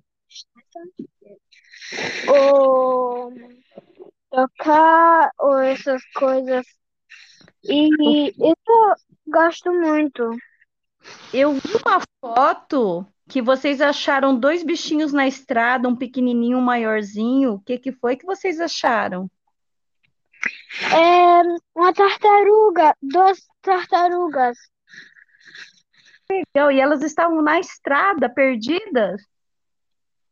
A grande estava na estrada quando tá as linhas, ah, tá no meio da onde tá as linhas. Ah, ali estava a mais grande, a maior, e, e a pequena estava assim no lado da estrada. De carro você nem ia ver, né? Hã? Carro Você não ia conseguir ver, né? Se não, quando a gente não ia conseguir ver ela, daí a gente ia matar ela, por causa o carro consegue matar outros animais e essas coisas. Por causa ela tava na estrada, na meia da estrada. E lá tem é, muito. Não, muito carro, só que tava um, um pouco assim. Só que senão ela ia agora morrer, morto. E o que que vocês fizeram com as tartaruguinhas? Conta aí para quem está ouvindo. É, é, claro. A cesta? A demanda tem a cesta e aí, da, aí a gente fez um, um ninho, um ninho para elas e pegou um, por causa essas tartarugas elas não gostam muito do, do sol, por isso Dimandia pegou um, uma toalha ou uma coisa assim e botou em cima, só que não tudo, um pouco na metade com e a metade sem, uh, sem sombra. Por causa eles também, quando eles comem é, de noite, e daí amanhã eles precisam ir no sol, e daí é, era, são os répteis. eles são os répteis. Aula. Répteis. E depois, elas acharam a casinha delas? Sim. E daí a gente é, soltou elas em um lugar, isso não era muito perigoso. E isso estava bom, talvez, para elas. Que ótimo! Vocês salvaram as duas tartaruguinhas, então, né, Somália? Sim. Quando Ai. a gente, a gente, quando a gente não ia é, mais rápido, daí a gente não ia ver elas. Nossa, é, de carro ia passar por cima, né? Uhum. Que bacana! Somália, será que as suas irmãs querem falar um pouquinho? Sim. Olá. Olá, Olá, quem? oi, eu sou de Mandia. Oi, Dimândia, você é de 14 anos, que vai escoltando as meninas atrás? É, sim. Que legal! E você aprendeu bem o português esse tempo que você ficou no Brasil, né? É, sim, eu acho que sim. Tipo, eu tenho o sotaque da Bahia, mas as pessoas me Olha, verdade! Que legal! E você aprendeu a surfar também, Dimândia? Sim, eu comecei a assim, nadar, eu já aprendi, aprendi com quatro anos, e daí Ah, surfar que foi com cinco. nossa! É uma mistura brasileira, alemã e agora de viajante pelo mundo, Dimândia. Hum. Eu ouvi algumas... Hum, assim, diferentes culturas, tipo, as crianças no Brasil, na Alemanha não saem muito, assim, da, de outras religiões e outros países e tudo mais, é muito, assim, fechado. Então, eu acho que para uma criança alemã como eu, já é melhor é, saber de outras coisas. Assim, quando chega na, quando eu cheguei na escola alemã, eu vi muitas, é, tipo, foi um menino da minha sala, ele pensou que a Alemanha era os, é, ah, agora eu não sei o nome. Was heißt Weltmeister im Fußballspielen? Campeão do mundo. É, que a Alemanha ganhou um campeão do mundo de, é, tinha as mais estrelas no futebol. E, tipo, isso era errado. meu Taças, e muitas outras coisas que as pessoas não sabiam muito do Brasil. Tipo, que Nossa, lá não tem água é, limpa ou, tipo, não tem, não, não tem eletrici- ele- eletricidade. É, um mau conhecimento do Brasil. Ele, quem é de fora acha que o Brasil é só floresta, só o carnaval, aquela ideia bem errada, né, do país. É. E também que lá é muito perigoso e tudo isso. Isso não é verdade. Menina, você tem o sotaque baiano mesmo. É. que legal! Ô, Diamândia, quantos idiomas você consegue conversar, que você fala? Eu consigo entender inglês e falar também, alemão, português, e agora eu tô aprendendo japonês, mas eu não consigo muito ainda. Eu consigo quase nada. Meu Deus, japonês é muito difícil. Muito é. difícil. Menina, que escola! O que, que você me diz sobre essa escola da vida que você está tendo de bicicleta, é, comparando com a escola que você frequentou, assim, normalmente, assim, de escola, de ir na sala de aula, sentar? O que, que você me diz disso, Dimandia? Ah, é muito diferente. No começo da viagem, eu, é, eu não gostei muito porque, tipo, eu não tinha mais uma, uma conexão de internet, eu não tinha mais não tinha sempre bateria e tudo mais, então foi muito assim, eu não gostava muito, mas desde que a gente saiu, não, desde que a gente saiu da Alemanha e foi para França e Espanha, ficou bem melhor já, e daí eu gostei mais de ir no mar e tomar um banho também no mar, porque na Alemanha tem mar, mas é muito frio a água, então, tipo, não tem nada assim e que seja igual ao que a gente está vivendo agora. O que você gosta mais, do calor ou do frio? Ai, do calor. A gente, a gente tinha um tempo em Portugal, aonde é, lá era muito frio, muito frio. Tipo, eu acho que foi Espanha, né? Espanha. Lá tinha neve também. É. E na, no Portugal era muito frio, muito frio. E daí, quando a gente voltou assim para a França, ficou mais quente, isso é bem melhor. Então eu prefiro suar do que quase esfriar no, no gelo. é que vocês também passaram pelo inverno, né, no norte de Portugal.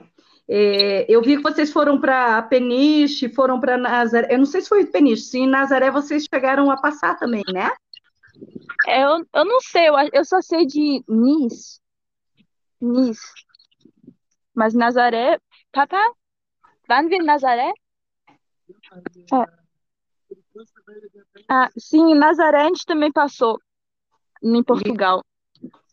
É porque a parte do sul de Portugal você consegue pegar um pouco mais de calor, mais praia, talvez um pouco mais parecido com o que você goste, né?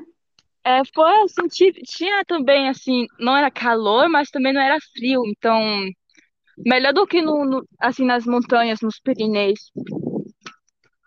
E, Mas foi interessante. E o que que você me fala assim? É, o que que é a parte que você mais gosta? O que você mais gosta nessa viagem de bicicleta, de Manda? Hum, eu acho hum, em conhecer novas pessoas, porque desde a viagem a gente conheceu muita pessoa que é tipo a gente que faz viagens também com bicicleta, não pelo mundo inteiro, mas algumas viagens um, curtas. É, a gente conheceu muitas pessoas legais e eu acho que isso que eu gosto muito da viagem. Você já acostumou? Já. Antes eu não tinha tanta autoconfiança, eu acho que se chama. Eu era muito tímida para falar com as pessoas, mas agora já está melhorando. Então agora eu. É.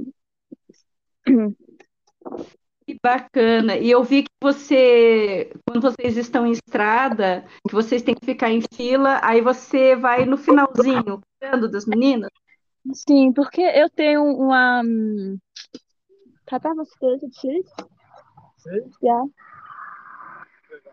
Tá Espera. É, eu tenho uma placa Isso. atrás, vermelha e, é, vermelha e branca, para as pessoas, assim, quando tá de noite ou quando o sol vem de frente, para as pessoas me verem melhor, para não atropellar as crianças. Então, eu sempre vou atrás. Que bacana. Reparei, eu, eu falo muito de segurança na estrada, por isso que eu queria que você falasse disso, porque as pessoas acham muito perigoso, né? Muitas pessoas que não estão acostumadas com viagem de bicicleta, é, eu conversei bastante com o teu pai, assim, muita gente deve falar assim, você é louco, você tá doido, você tá é, fazendo mal para suas filhas, você tá levando elas para o perigo, e, e, a gente vê conversando com vocês que é o contrário, né, Dimandia? É, assim, até agora não aconteceu nenhum acidente, alguma coisa assim, sempre deu tudo bem. Então, acho que isso é bestagem mesmo de falar que é muito perigoso. É, a gente viu um acidente, esse, é, acho que foi na Itália, tinha um carro, dois carros, um queria é, dar a volta e o outro estava olhando para a gente. E ele estava rápido, e daí o carro de trás bateu no carro da frente e deu um acidente muito é, forte. É, mas, mas vocês tomam bastante cuidado com vocês mesmo, não teve nenhum, né? Não. Até ah. agora nem. Ah, e deixa eu te falar então. É... Bom, no Brasil, a gente comemora o Dia das Mães no domingo, né? E eu estava comentando com as mulheres cicloviajantes que a gente conversa no grupo. É, vocês são meninas, duas crianças, uma adolescente, e ver vocês, né? Eu fiz eu divulguei bastante foto, bastante vídeo de vocês no grupo de cicloturismo, é, até no Instagram também. E apesar de vocês não serem mulheres adultas, vocês passam uma fortaleza, é uma força muito grande de ver vocês enfrentando estrada, que nem eu conversei com a Somália, é, muito adulto, muito marmanjo. Eu consigo falar com você com algumas expressões assim brasileiras porque você morou aqui, né? Mas assim, muito marmanjo, muito cara barbado, e que não tem coragem de pegar a estrada, não tem coragem de levar peso. E eu vejo vocês, assim, três meninas, né? Você já uma jovem, e vocês levam.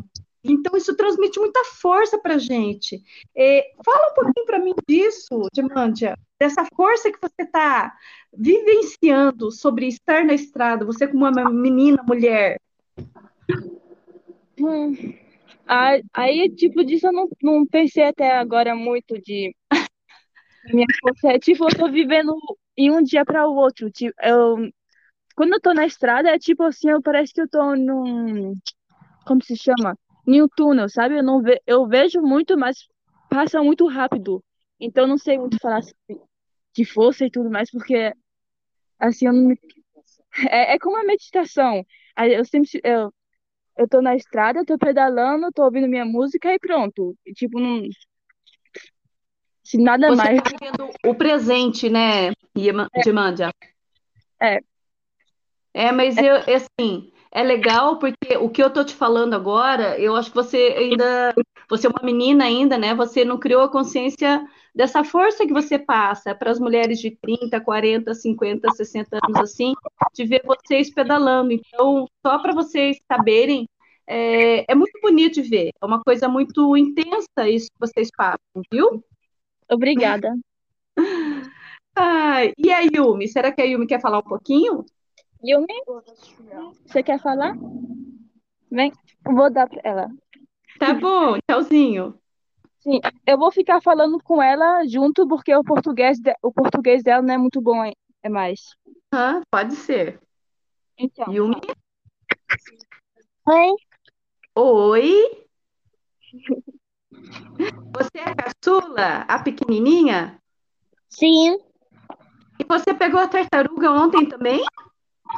Quê? Nossa semana. A tartaruga, turtle, você pegou? É, sim. E você gostou de ver? Uhum. Sim. Ô, Yumi, Sim. conta pra mim como que é a sua bicicleta? É uma bicicleta leve? Não tem nada carregando nela? Como que é? Ela tem bolsas. Quantas? Do, duas bolsas. E é levinho ou é pesado? Pesado. Sério? E você quis as bolsas? Você pediu para o teu papai para pôr as malas na bicicleta? Sim. E você gosta? Sim. Ai, que bom! E qual é a parte mais difícil que você enfrentou na viagem? Você já teve que empurrar a bicicleta? Como que foi? Musimy biegu właściwie rozwiązać Ahn, às vezes, não, às vezes sim.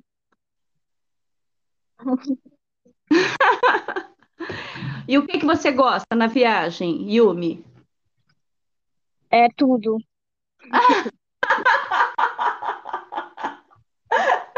Ai, fechou isso.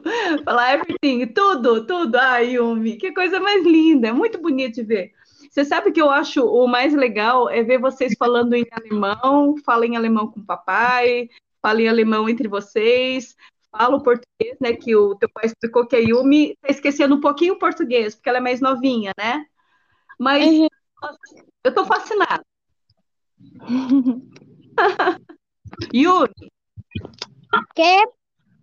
quer contar alguma história da, da viagem para quem está ouvindo? Pode contar. Was mal passiert ist? Ja. Nein, etwas, etwas nicht so gut. Ähm, du, die Papai, ähm,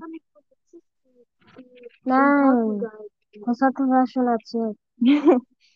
ähm, ähm, die Papa, Papai.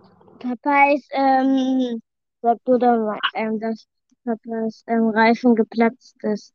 Ah, é. eu vou contar pra ela porque ela pediu pra eu contar, viu? Tá, pode ser. Então, foi. a gente estava na Espanha e meu pai perdeu a luz da, da bicicleta dele, que era cara. E daí, no próximo dia, meu pai percebeu e a gente estava em um camping, então meu pai deixou, deixou eu e Soraya no camping e foi com a Yumi para procurar a luz na estrada. E daí, no meio da estrada, o pneu dele pocou, mas pocou mesmo. Não foi um.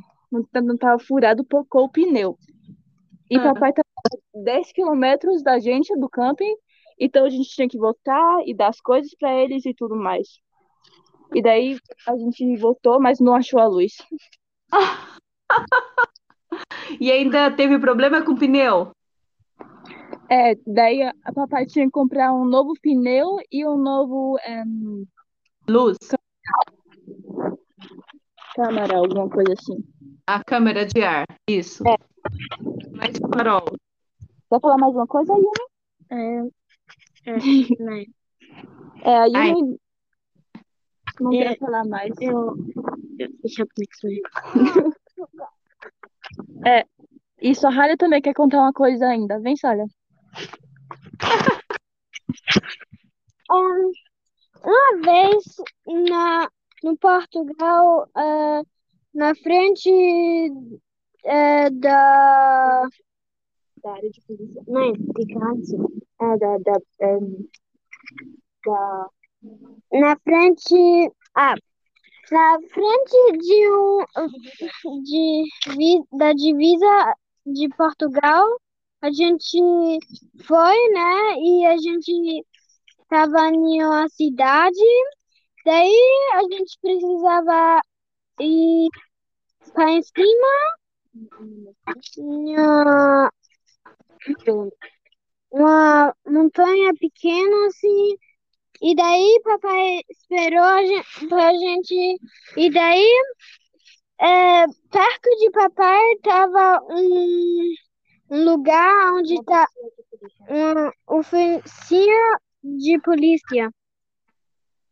E daí é, é, ele estava olhando assim, né? E papai disse, oh não, eles querem agora fazer uma coisa com a gente, ou para a gente voltar e sair da Portugal, do Portugal, e daí eles, eles chamaram a gente assim, bem com a mão, né?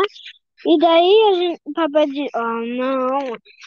E daí em, lá vem duas polícias e di, policiais e disse, onde você vem? E a gente consegue fazer uma foto e depois lá tava cinco polícias policiais. E para fazer foto, né? E Ah, talvez você viu isso no Instagram. É, tava um.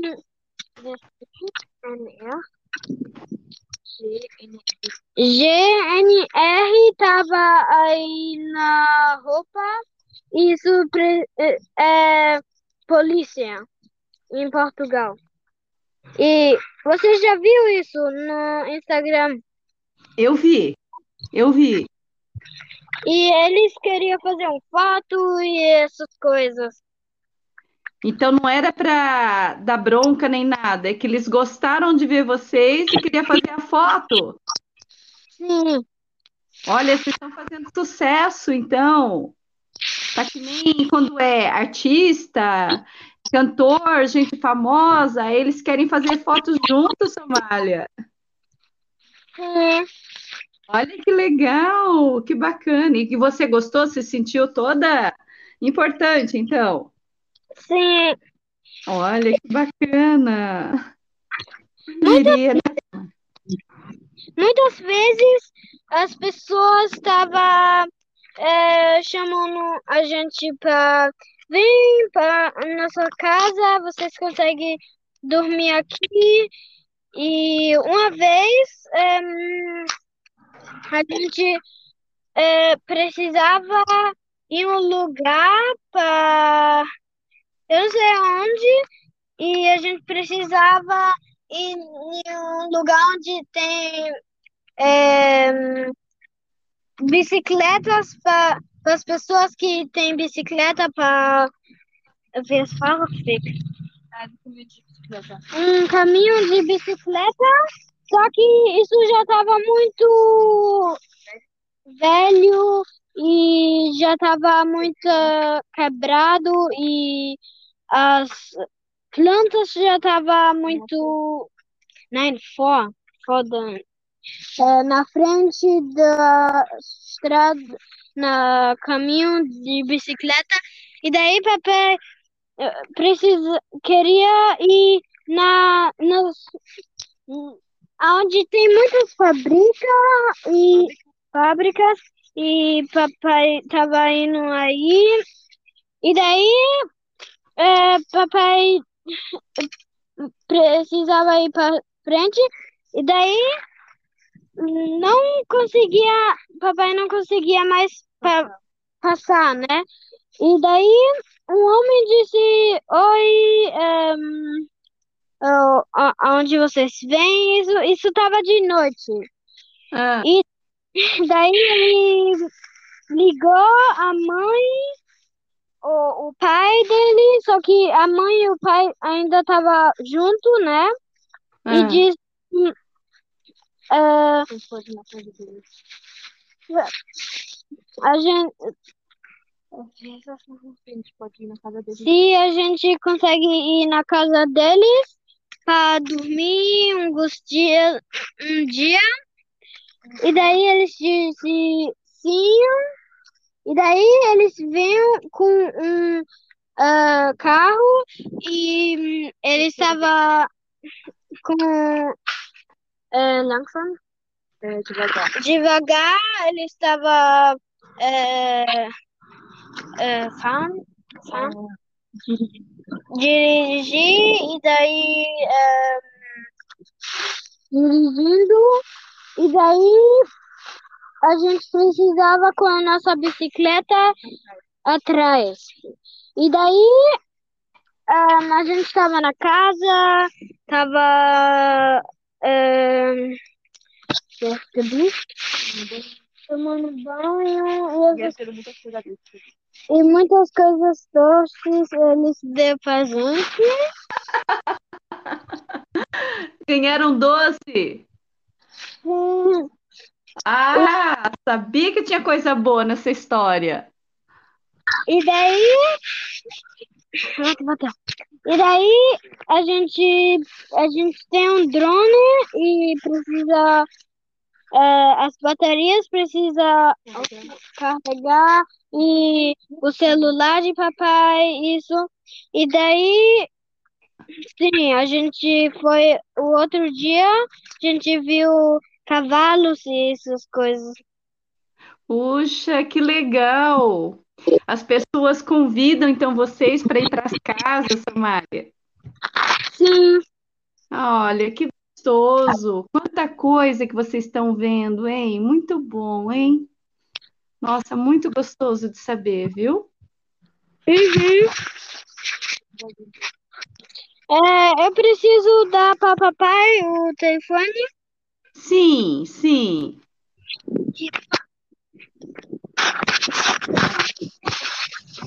Só, Suzy, Puxa, Cris, quantas coisas!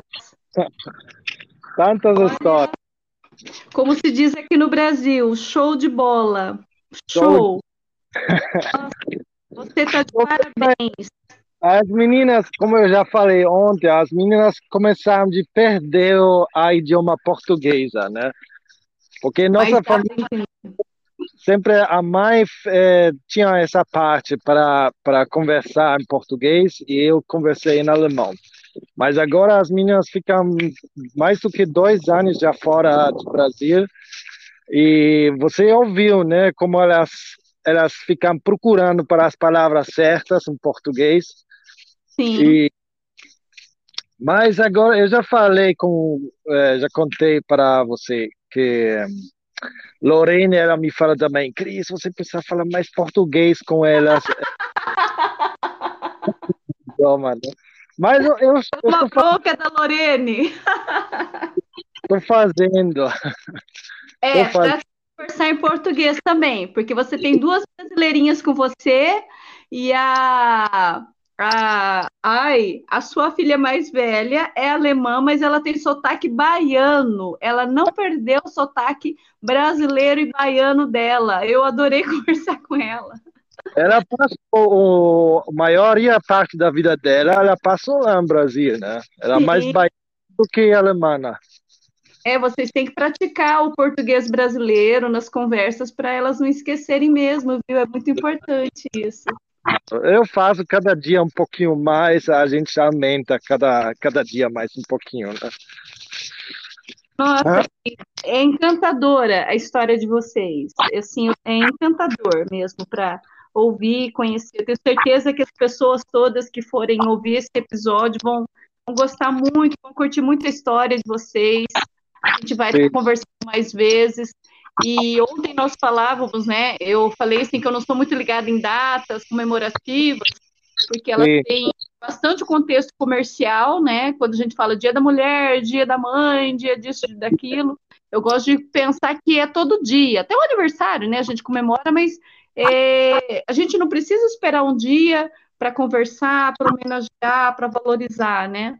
Mas Sim. eu acho interessante fazer o gancho, né? Que é fazer a lembrança, fazer esse vínculo, que você é um homem, um pai, mas você está 100%, né, full time como pai e mãe das meninas.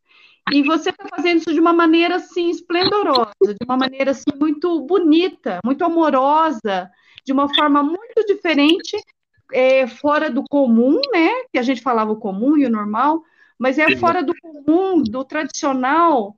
Mas vo- você está fazendo de uma maneira muito rica para elas. Eu tenho certeza que essa vai ser a maior herança, né? O maior legado teu para as meninas. Porque é uma coisa que ninguém vai roubar delas, ninguém vai poder tirar isso delas. Eu acho essa essa vontade para ficar com as meninas e para tomar conta delas vem do meu do meu próprio passado, porque meu pai ele fez eh, ele me deixou sozinho com minha mãe e ele não estava muito aí quando eu queria a atenção dele, né? Eh, eu me lembro nenhuma vez ele manda uma carta para Natal ou uma, não sei, ou fiz uma, ou me ligou algumas vezes. Nada, né? E eu sempre, eu sempre pensava, desde pequeno já, eu sempre pensava, Cris, quando você ficar um adulto e você tem filhos, você não vai fazer a mesma coisa, não. Então, para mim não foi uma, uma decisão difícil, né? Eu eu amo minha, minhas filhas e Eu não quero fazer os mesmos erros como meus pais, né? E você sabe o que eu acho legal? É, quando você começou a falar que isso tudo é por causa do seu passado, eu achei que você ia contar uma história ao contrário, que você teve pais que viajavam, estavam bem presentes sempre, e foi o contrário, mas que fez com que você fizesse o contrário, que você Sim. fosse um pai presente. Porque essa época, né, que a gente vive tão consumista, tão materialista, as pessoas se preocupam tanto de dar coisas materiais e dar presentes, né? E a gente faz esse trocadilho na língua portuguesa, né? Que o maior Sim. presente é estar presente. Esse é o maior presente que você está dando para elas. Eu acho também, é, porque você consegue é, perder o- as coisas materiais, você consegue perder de um dia para o outro, né? É, pode quebrar ou você ficar pobre de um dia para o outro e você perdeu a casa, carro, tudo. Mas o que você leva dentro do sua, seu coração, você nunca vai perder, né?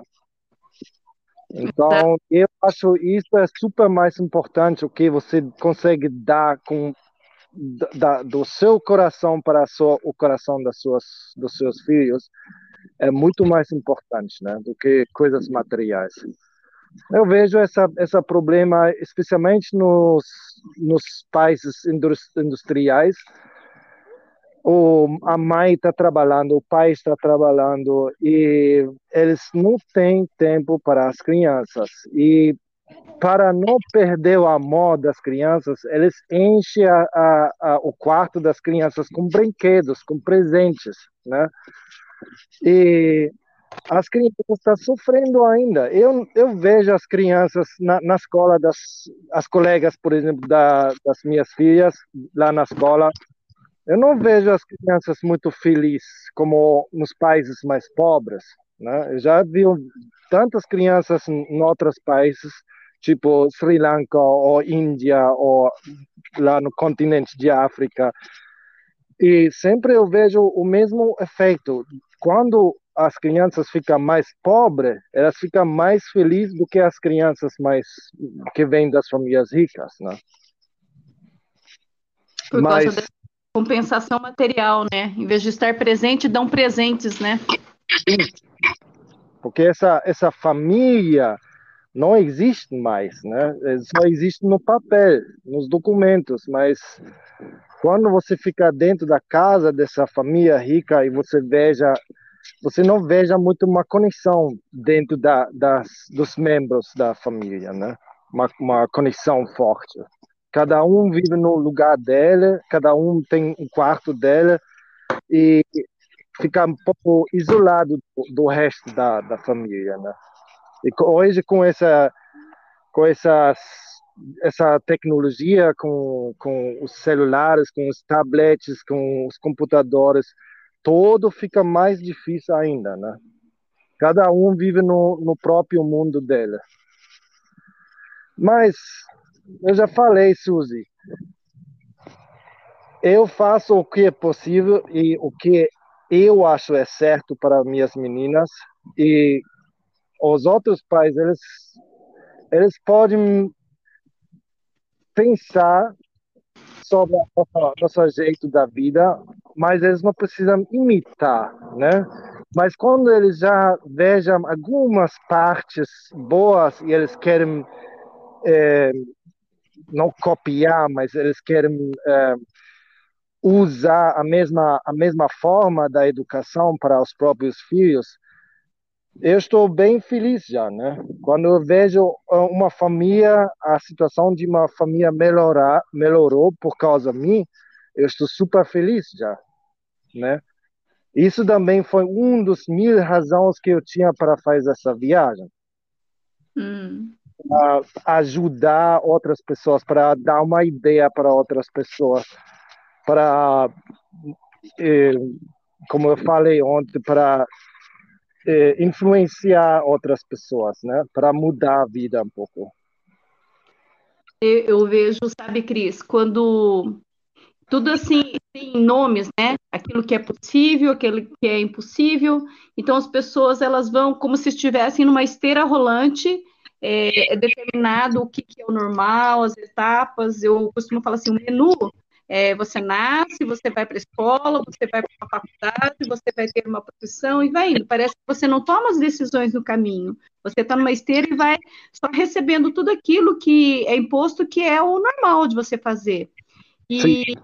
o intuito da sua viagem, assim, de você estar bastante tempo com as meninas, e quando você compartilha isso, né, quando você faz as publicações no Instagram, por rede social, e você faz os vídeos e as fotos, você está mostrando para as pessoas que não tem só uma forma de viver, que é essa forma mais tradicional. Que ontem a gente falava, não é a questão de falar o que é o certo e o que é o errado. Sim. Você dá essa opção das pessoas verem que esse teu estilo de vida com as meninas, fora daquele tradicional de trabalho, escola, casa, casa, trabalho, escola, você consegue ficar mais tempo com elas, elas não deixam de ter escola, elas ampliam a escola para uma escola da vida, ali no concreto mesmo, ali na, no ao vivo, e vocês ganham muito porque vocês estão o tempo todo juntos, né, Cris? Isso, é.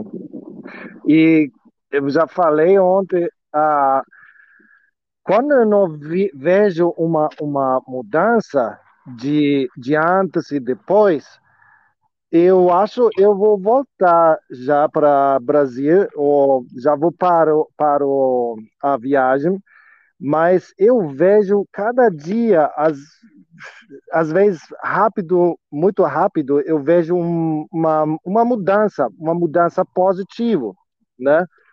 E isso eu que eu sempre queria para mim e para minhas meninas, para minhas meninas. Eu queria mais harmonia, mais amor, mais é, uma, uma conexão mais forte dentro da gente e especialmente a alegria. Eu queria, eu gosto de ver os risos na cara das, das minhas meninas, né? E com com esse projeto, com com essa viagem, eu ganhei tudo isso. Então, quando outros países eles querem faz a mesma coisa como gente, é, eu acho eles não fazem nada errado. Né? Uhum. Quando um, um, pai tem essa opção, essa possibilidade para viajar com as crianças, não todo mundo tem, porque não todo mundo tem dinheiro suficiente, mas mesmo quando você não tem muitos dinheiros para viajar no final do, da semana, ou uma vez por mês para fazer uma viagem pequena com as crianças. É, é sempre possível, você não precisa tanto equipamento e uma bicicleta de, de 2 mil euros. Você consegue fazer viagens pequenas também né, com as crianças, mas passa um tempo com as crianças. O tempo corre muito rápido. um dia as crianças ficam muito grandes já e elas perderam o interesse para passar um tempo com os pais. Né? Você falou tudo agora. Eu geralmente, quando é para encerrar assim o episódio, eu falo assim: ah, fala aí uma mensagem, né, para o pessoal. Mas você já fez isso agora, porque quando as pessoas querem fazer, mas não conseguem agir para fazer, elas vão listando todas as dificuldades, né? Todos os problemas. Elas justificam, olha, eu não faço porque eu não tenho dinheiro, não faço porque eu trabalho, e vai listando tudo que faz ela não faça alguma coisa. E eu acho muito bacana, porque quando você fala, né, a gente que fala de cicloturismo, de viagem, é, você procurou as bicicletas que fossem boas, que não fossem dar problema e desconforto para elas, mas a gente fala muito isso no meio do cicloturismo. Se tiver aquela bicicleta mais assim, mais simples, dá para ir para a estrada. Se a pessoa tem que trabalhar todo dia, não tem, um, não tem esse tempo para passar é, dias, semanas, meses viajando, é, para pegar o final de semana. É possível pegar o sábado e domingo, ir até um sítio, ir até algum lugar e com a pandemia mesmo, é, aqui no Brasil, aqui na minha cidade, eu vi muitos pais que é, ressuscitaram a bicicleta, né? Pegaram a bicicleta da garagem empoeirada, ou foram atrás de comprar uma bicicletinha para os filhos, estão aí nas ruas, não precisa nem ser em viagem, eles estão descendo com as crianças para brincar. Então é um resgate. E eu não sei o que você pensa sobre isso, mas a bicicleta ela tem toda uma aura muito mágica. Parece que ela ela resgata aquela coisa de criança da gente, de um brinquedo sonhado, ela faz a gente querer ir. Então, tudo isso é, tem num pacote que propicia, né, essa convivência, fazendo uma coisa muito gostosa, né, Cris? Ah, Suzy, não ouve você mais.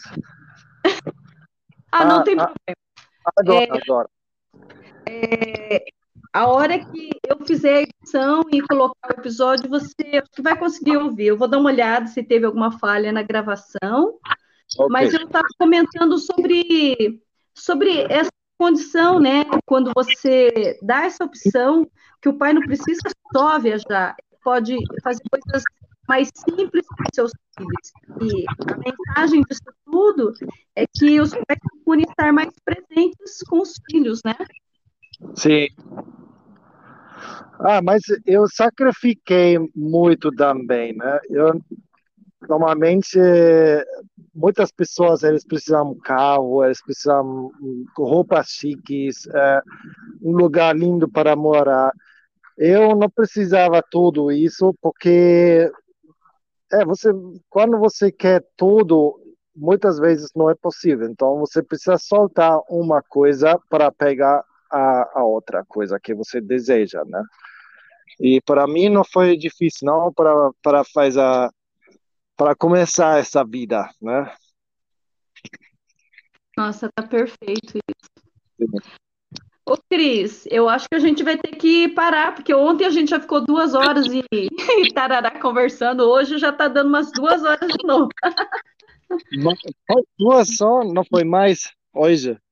E deu, acho que uma hora e pouco quando caiu a conexão, agora já tá perto dos 45 minutos. Oh, ok. A gente vai ter que deixar um pouquinho para outro dia, né, Cris? Oh, é, eu acho que nós temos mais tempo ainda para fazer um segundo parte ou, ou o terceiro Isso. parte. É, você vai ficar ainda paradinho na Grécia alguns dias? Como que é a tua previsão para a gente poder? Vou ahm, na próxima semana, deixa-me hoje é segunda, terça, quarta, né? Na próxima semana eu vou na direção de Atenas. Eu não sei como falar em português, a cidade capital de, de Grécia. Ah, E lá eu queria fazer um- uma revisão das bicicletas, porque lá tem uma loja que vende essa marca da nossa bicicleta, né? E lá eu não preciso pagar para fazer, para fazer uma revisão da- das bicicletas. E um, é, uma controle, né? aham. É, depois é, nós fazemos uma decisão. Nós pegamos um, um ferry boat para para ir no, em Turquia para atravessar o, o mar Mediterrâneo, é, mar Mediterrâneo, Uau! Ou nós iremos no direção de Bulgária para visitar minha mãe, porque ela antes ela morava lá na Alemanha e desde eu acho um ano atrás ela mudou para Bulgária. E Bulgária não é muito longe de, de aqui, não. Fica mais ou menos 1.500 metros, é, quilômetros. Certo. Mas não é segura ainda. Eu, eu, eu faço a decisão lá na Atenas, no, no capital de Grécia. O bom da bicicleta é isso, né? É, A gente fala que é o plano A, o plano B, é tudo muito assim flexível, né? Se nessa, especialmente agora, nessa época, você precisa ficar bem flexível. Um dia as, a fronteira fecha, no outro dia ela, ela abre, e um dia você precisa um PCR teste e no outro não. Aí eu, não faço planos grandes mais, né? Só, sempre não passo rápido, assim, assim Ah. fica Ô, ô, ô, Cris, é, eu lembrei que a Larissa Cantarelli falou que pode ser que vocês combinem de se encontrar, é isso?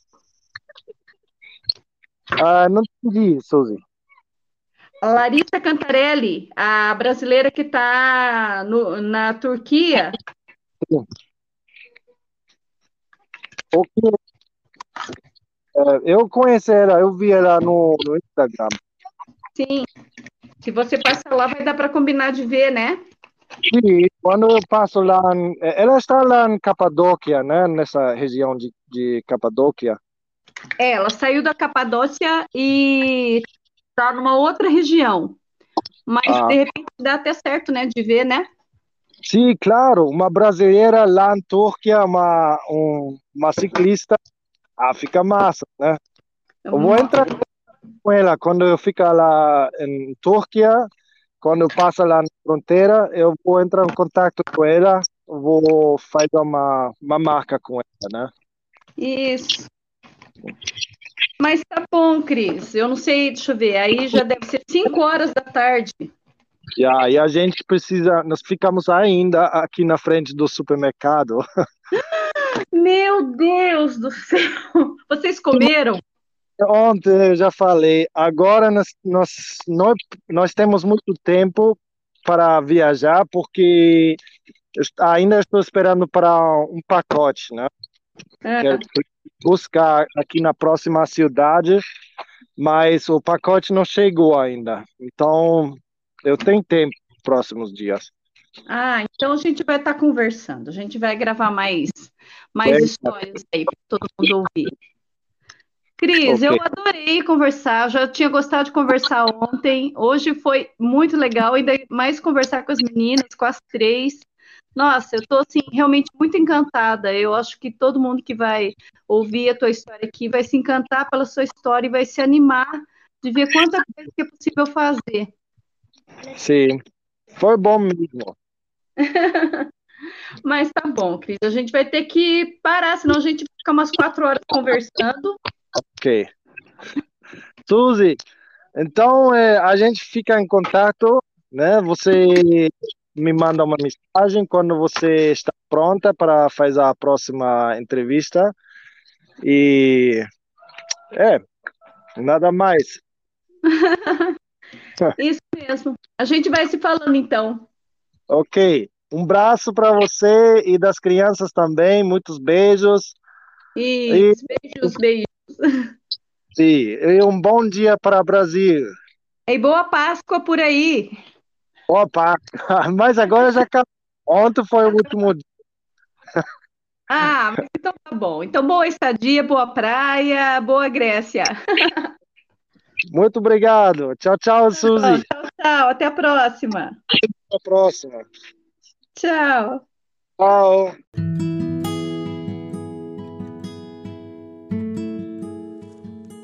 E aí, gostaram? Impossível não gostar dessa história, né? Nossa, a gente já ficou duas horas e pouco conversando ontem para conhecer um pouco da história do Cris e das meninas. E hoje não podia dar outra, né? Até achei que a gente ia conseguir conversar um pouco menos, por menos tempo, mas não teve jeito não. Só com o Cris foi uma hora e pouco de conversa. E quando eu abri para que as meninas, se elas quisessem conversar também, virem falar comigo, aí foi mais um tantão de conversa. Foi muito bom, muito bom. É inspirador ouvir. É muito bom ver que certas coisas que saem daquele padrão, daquele formato tradicional, daquele quadradinho que está todo mundo acostumado a viver, e que tem uma outra possibilidade. E o Cris fala muito bem sobre isso quando ele fala que esse é o formato dele, é a forma que ele gosta de viver, é a forma que ele encontrou e faz as suas meninas felizes e faz ele feliz também. E que isso não precisa ser a regra para os outros, que cada um tem a sua forma de viver, de ser feliz, de se realizar, mas que serve de inspiração para muitas pessoas perceberem que há outros formatos, outros outros caminhos para se viver? E que é possível, sim, sair de bicicleta com três meninas pedalando junto do pai e viverem experiências inesquecíveis. E que essa escola da vida, ela é muito rica, sim, senhor, sim, senhora. E que esse pai está fazendo, sim, o seu papel de pai, de mãe, de professor ali online, para que as meninas tenham essas experiências vividas na prática, vividas ao vivo no local por onde elas passam. Gostou? Bom, vamos de clichê. Gostou? Compartilhe, conta para os outros dessa história, passa o link do canal para que outras pessoas possam ouvir também essa e as outras histórias do canal de podcast Alma Cicloviajante. Ah, e não se esqueçam, aí na descrição do episódio tem o perfil do Instagram do Cris e das suas meninas, já com o nome em alemão e que a tradução, agora que vocês já ouviram o episódio, vocês já sabem. Estrelas na bagagem. As estrelas que são as suas filhas na bagagem que ele leva na viagem, as estrelas que eles olham, colhem e colocam junto da sua bagagem a cada vez que eles acampam sem o sobreteto e podem ter esse privilégio de dormirem olhando para as estrelas no céu. E as estrelas também, que são todos esses tesouros, essas riquezas que eles vão colhendo no caminho por estarem na estrada. E que a cada vez que eles arrumam a sua bagagem para seguirem na estrada, nas suas bicicletas, eles podem colocar todas essas estrelas, todos esses tesouros nos seus alforjes e levar junto. Estrelas na bagagem. Cris e as suas meninas.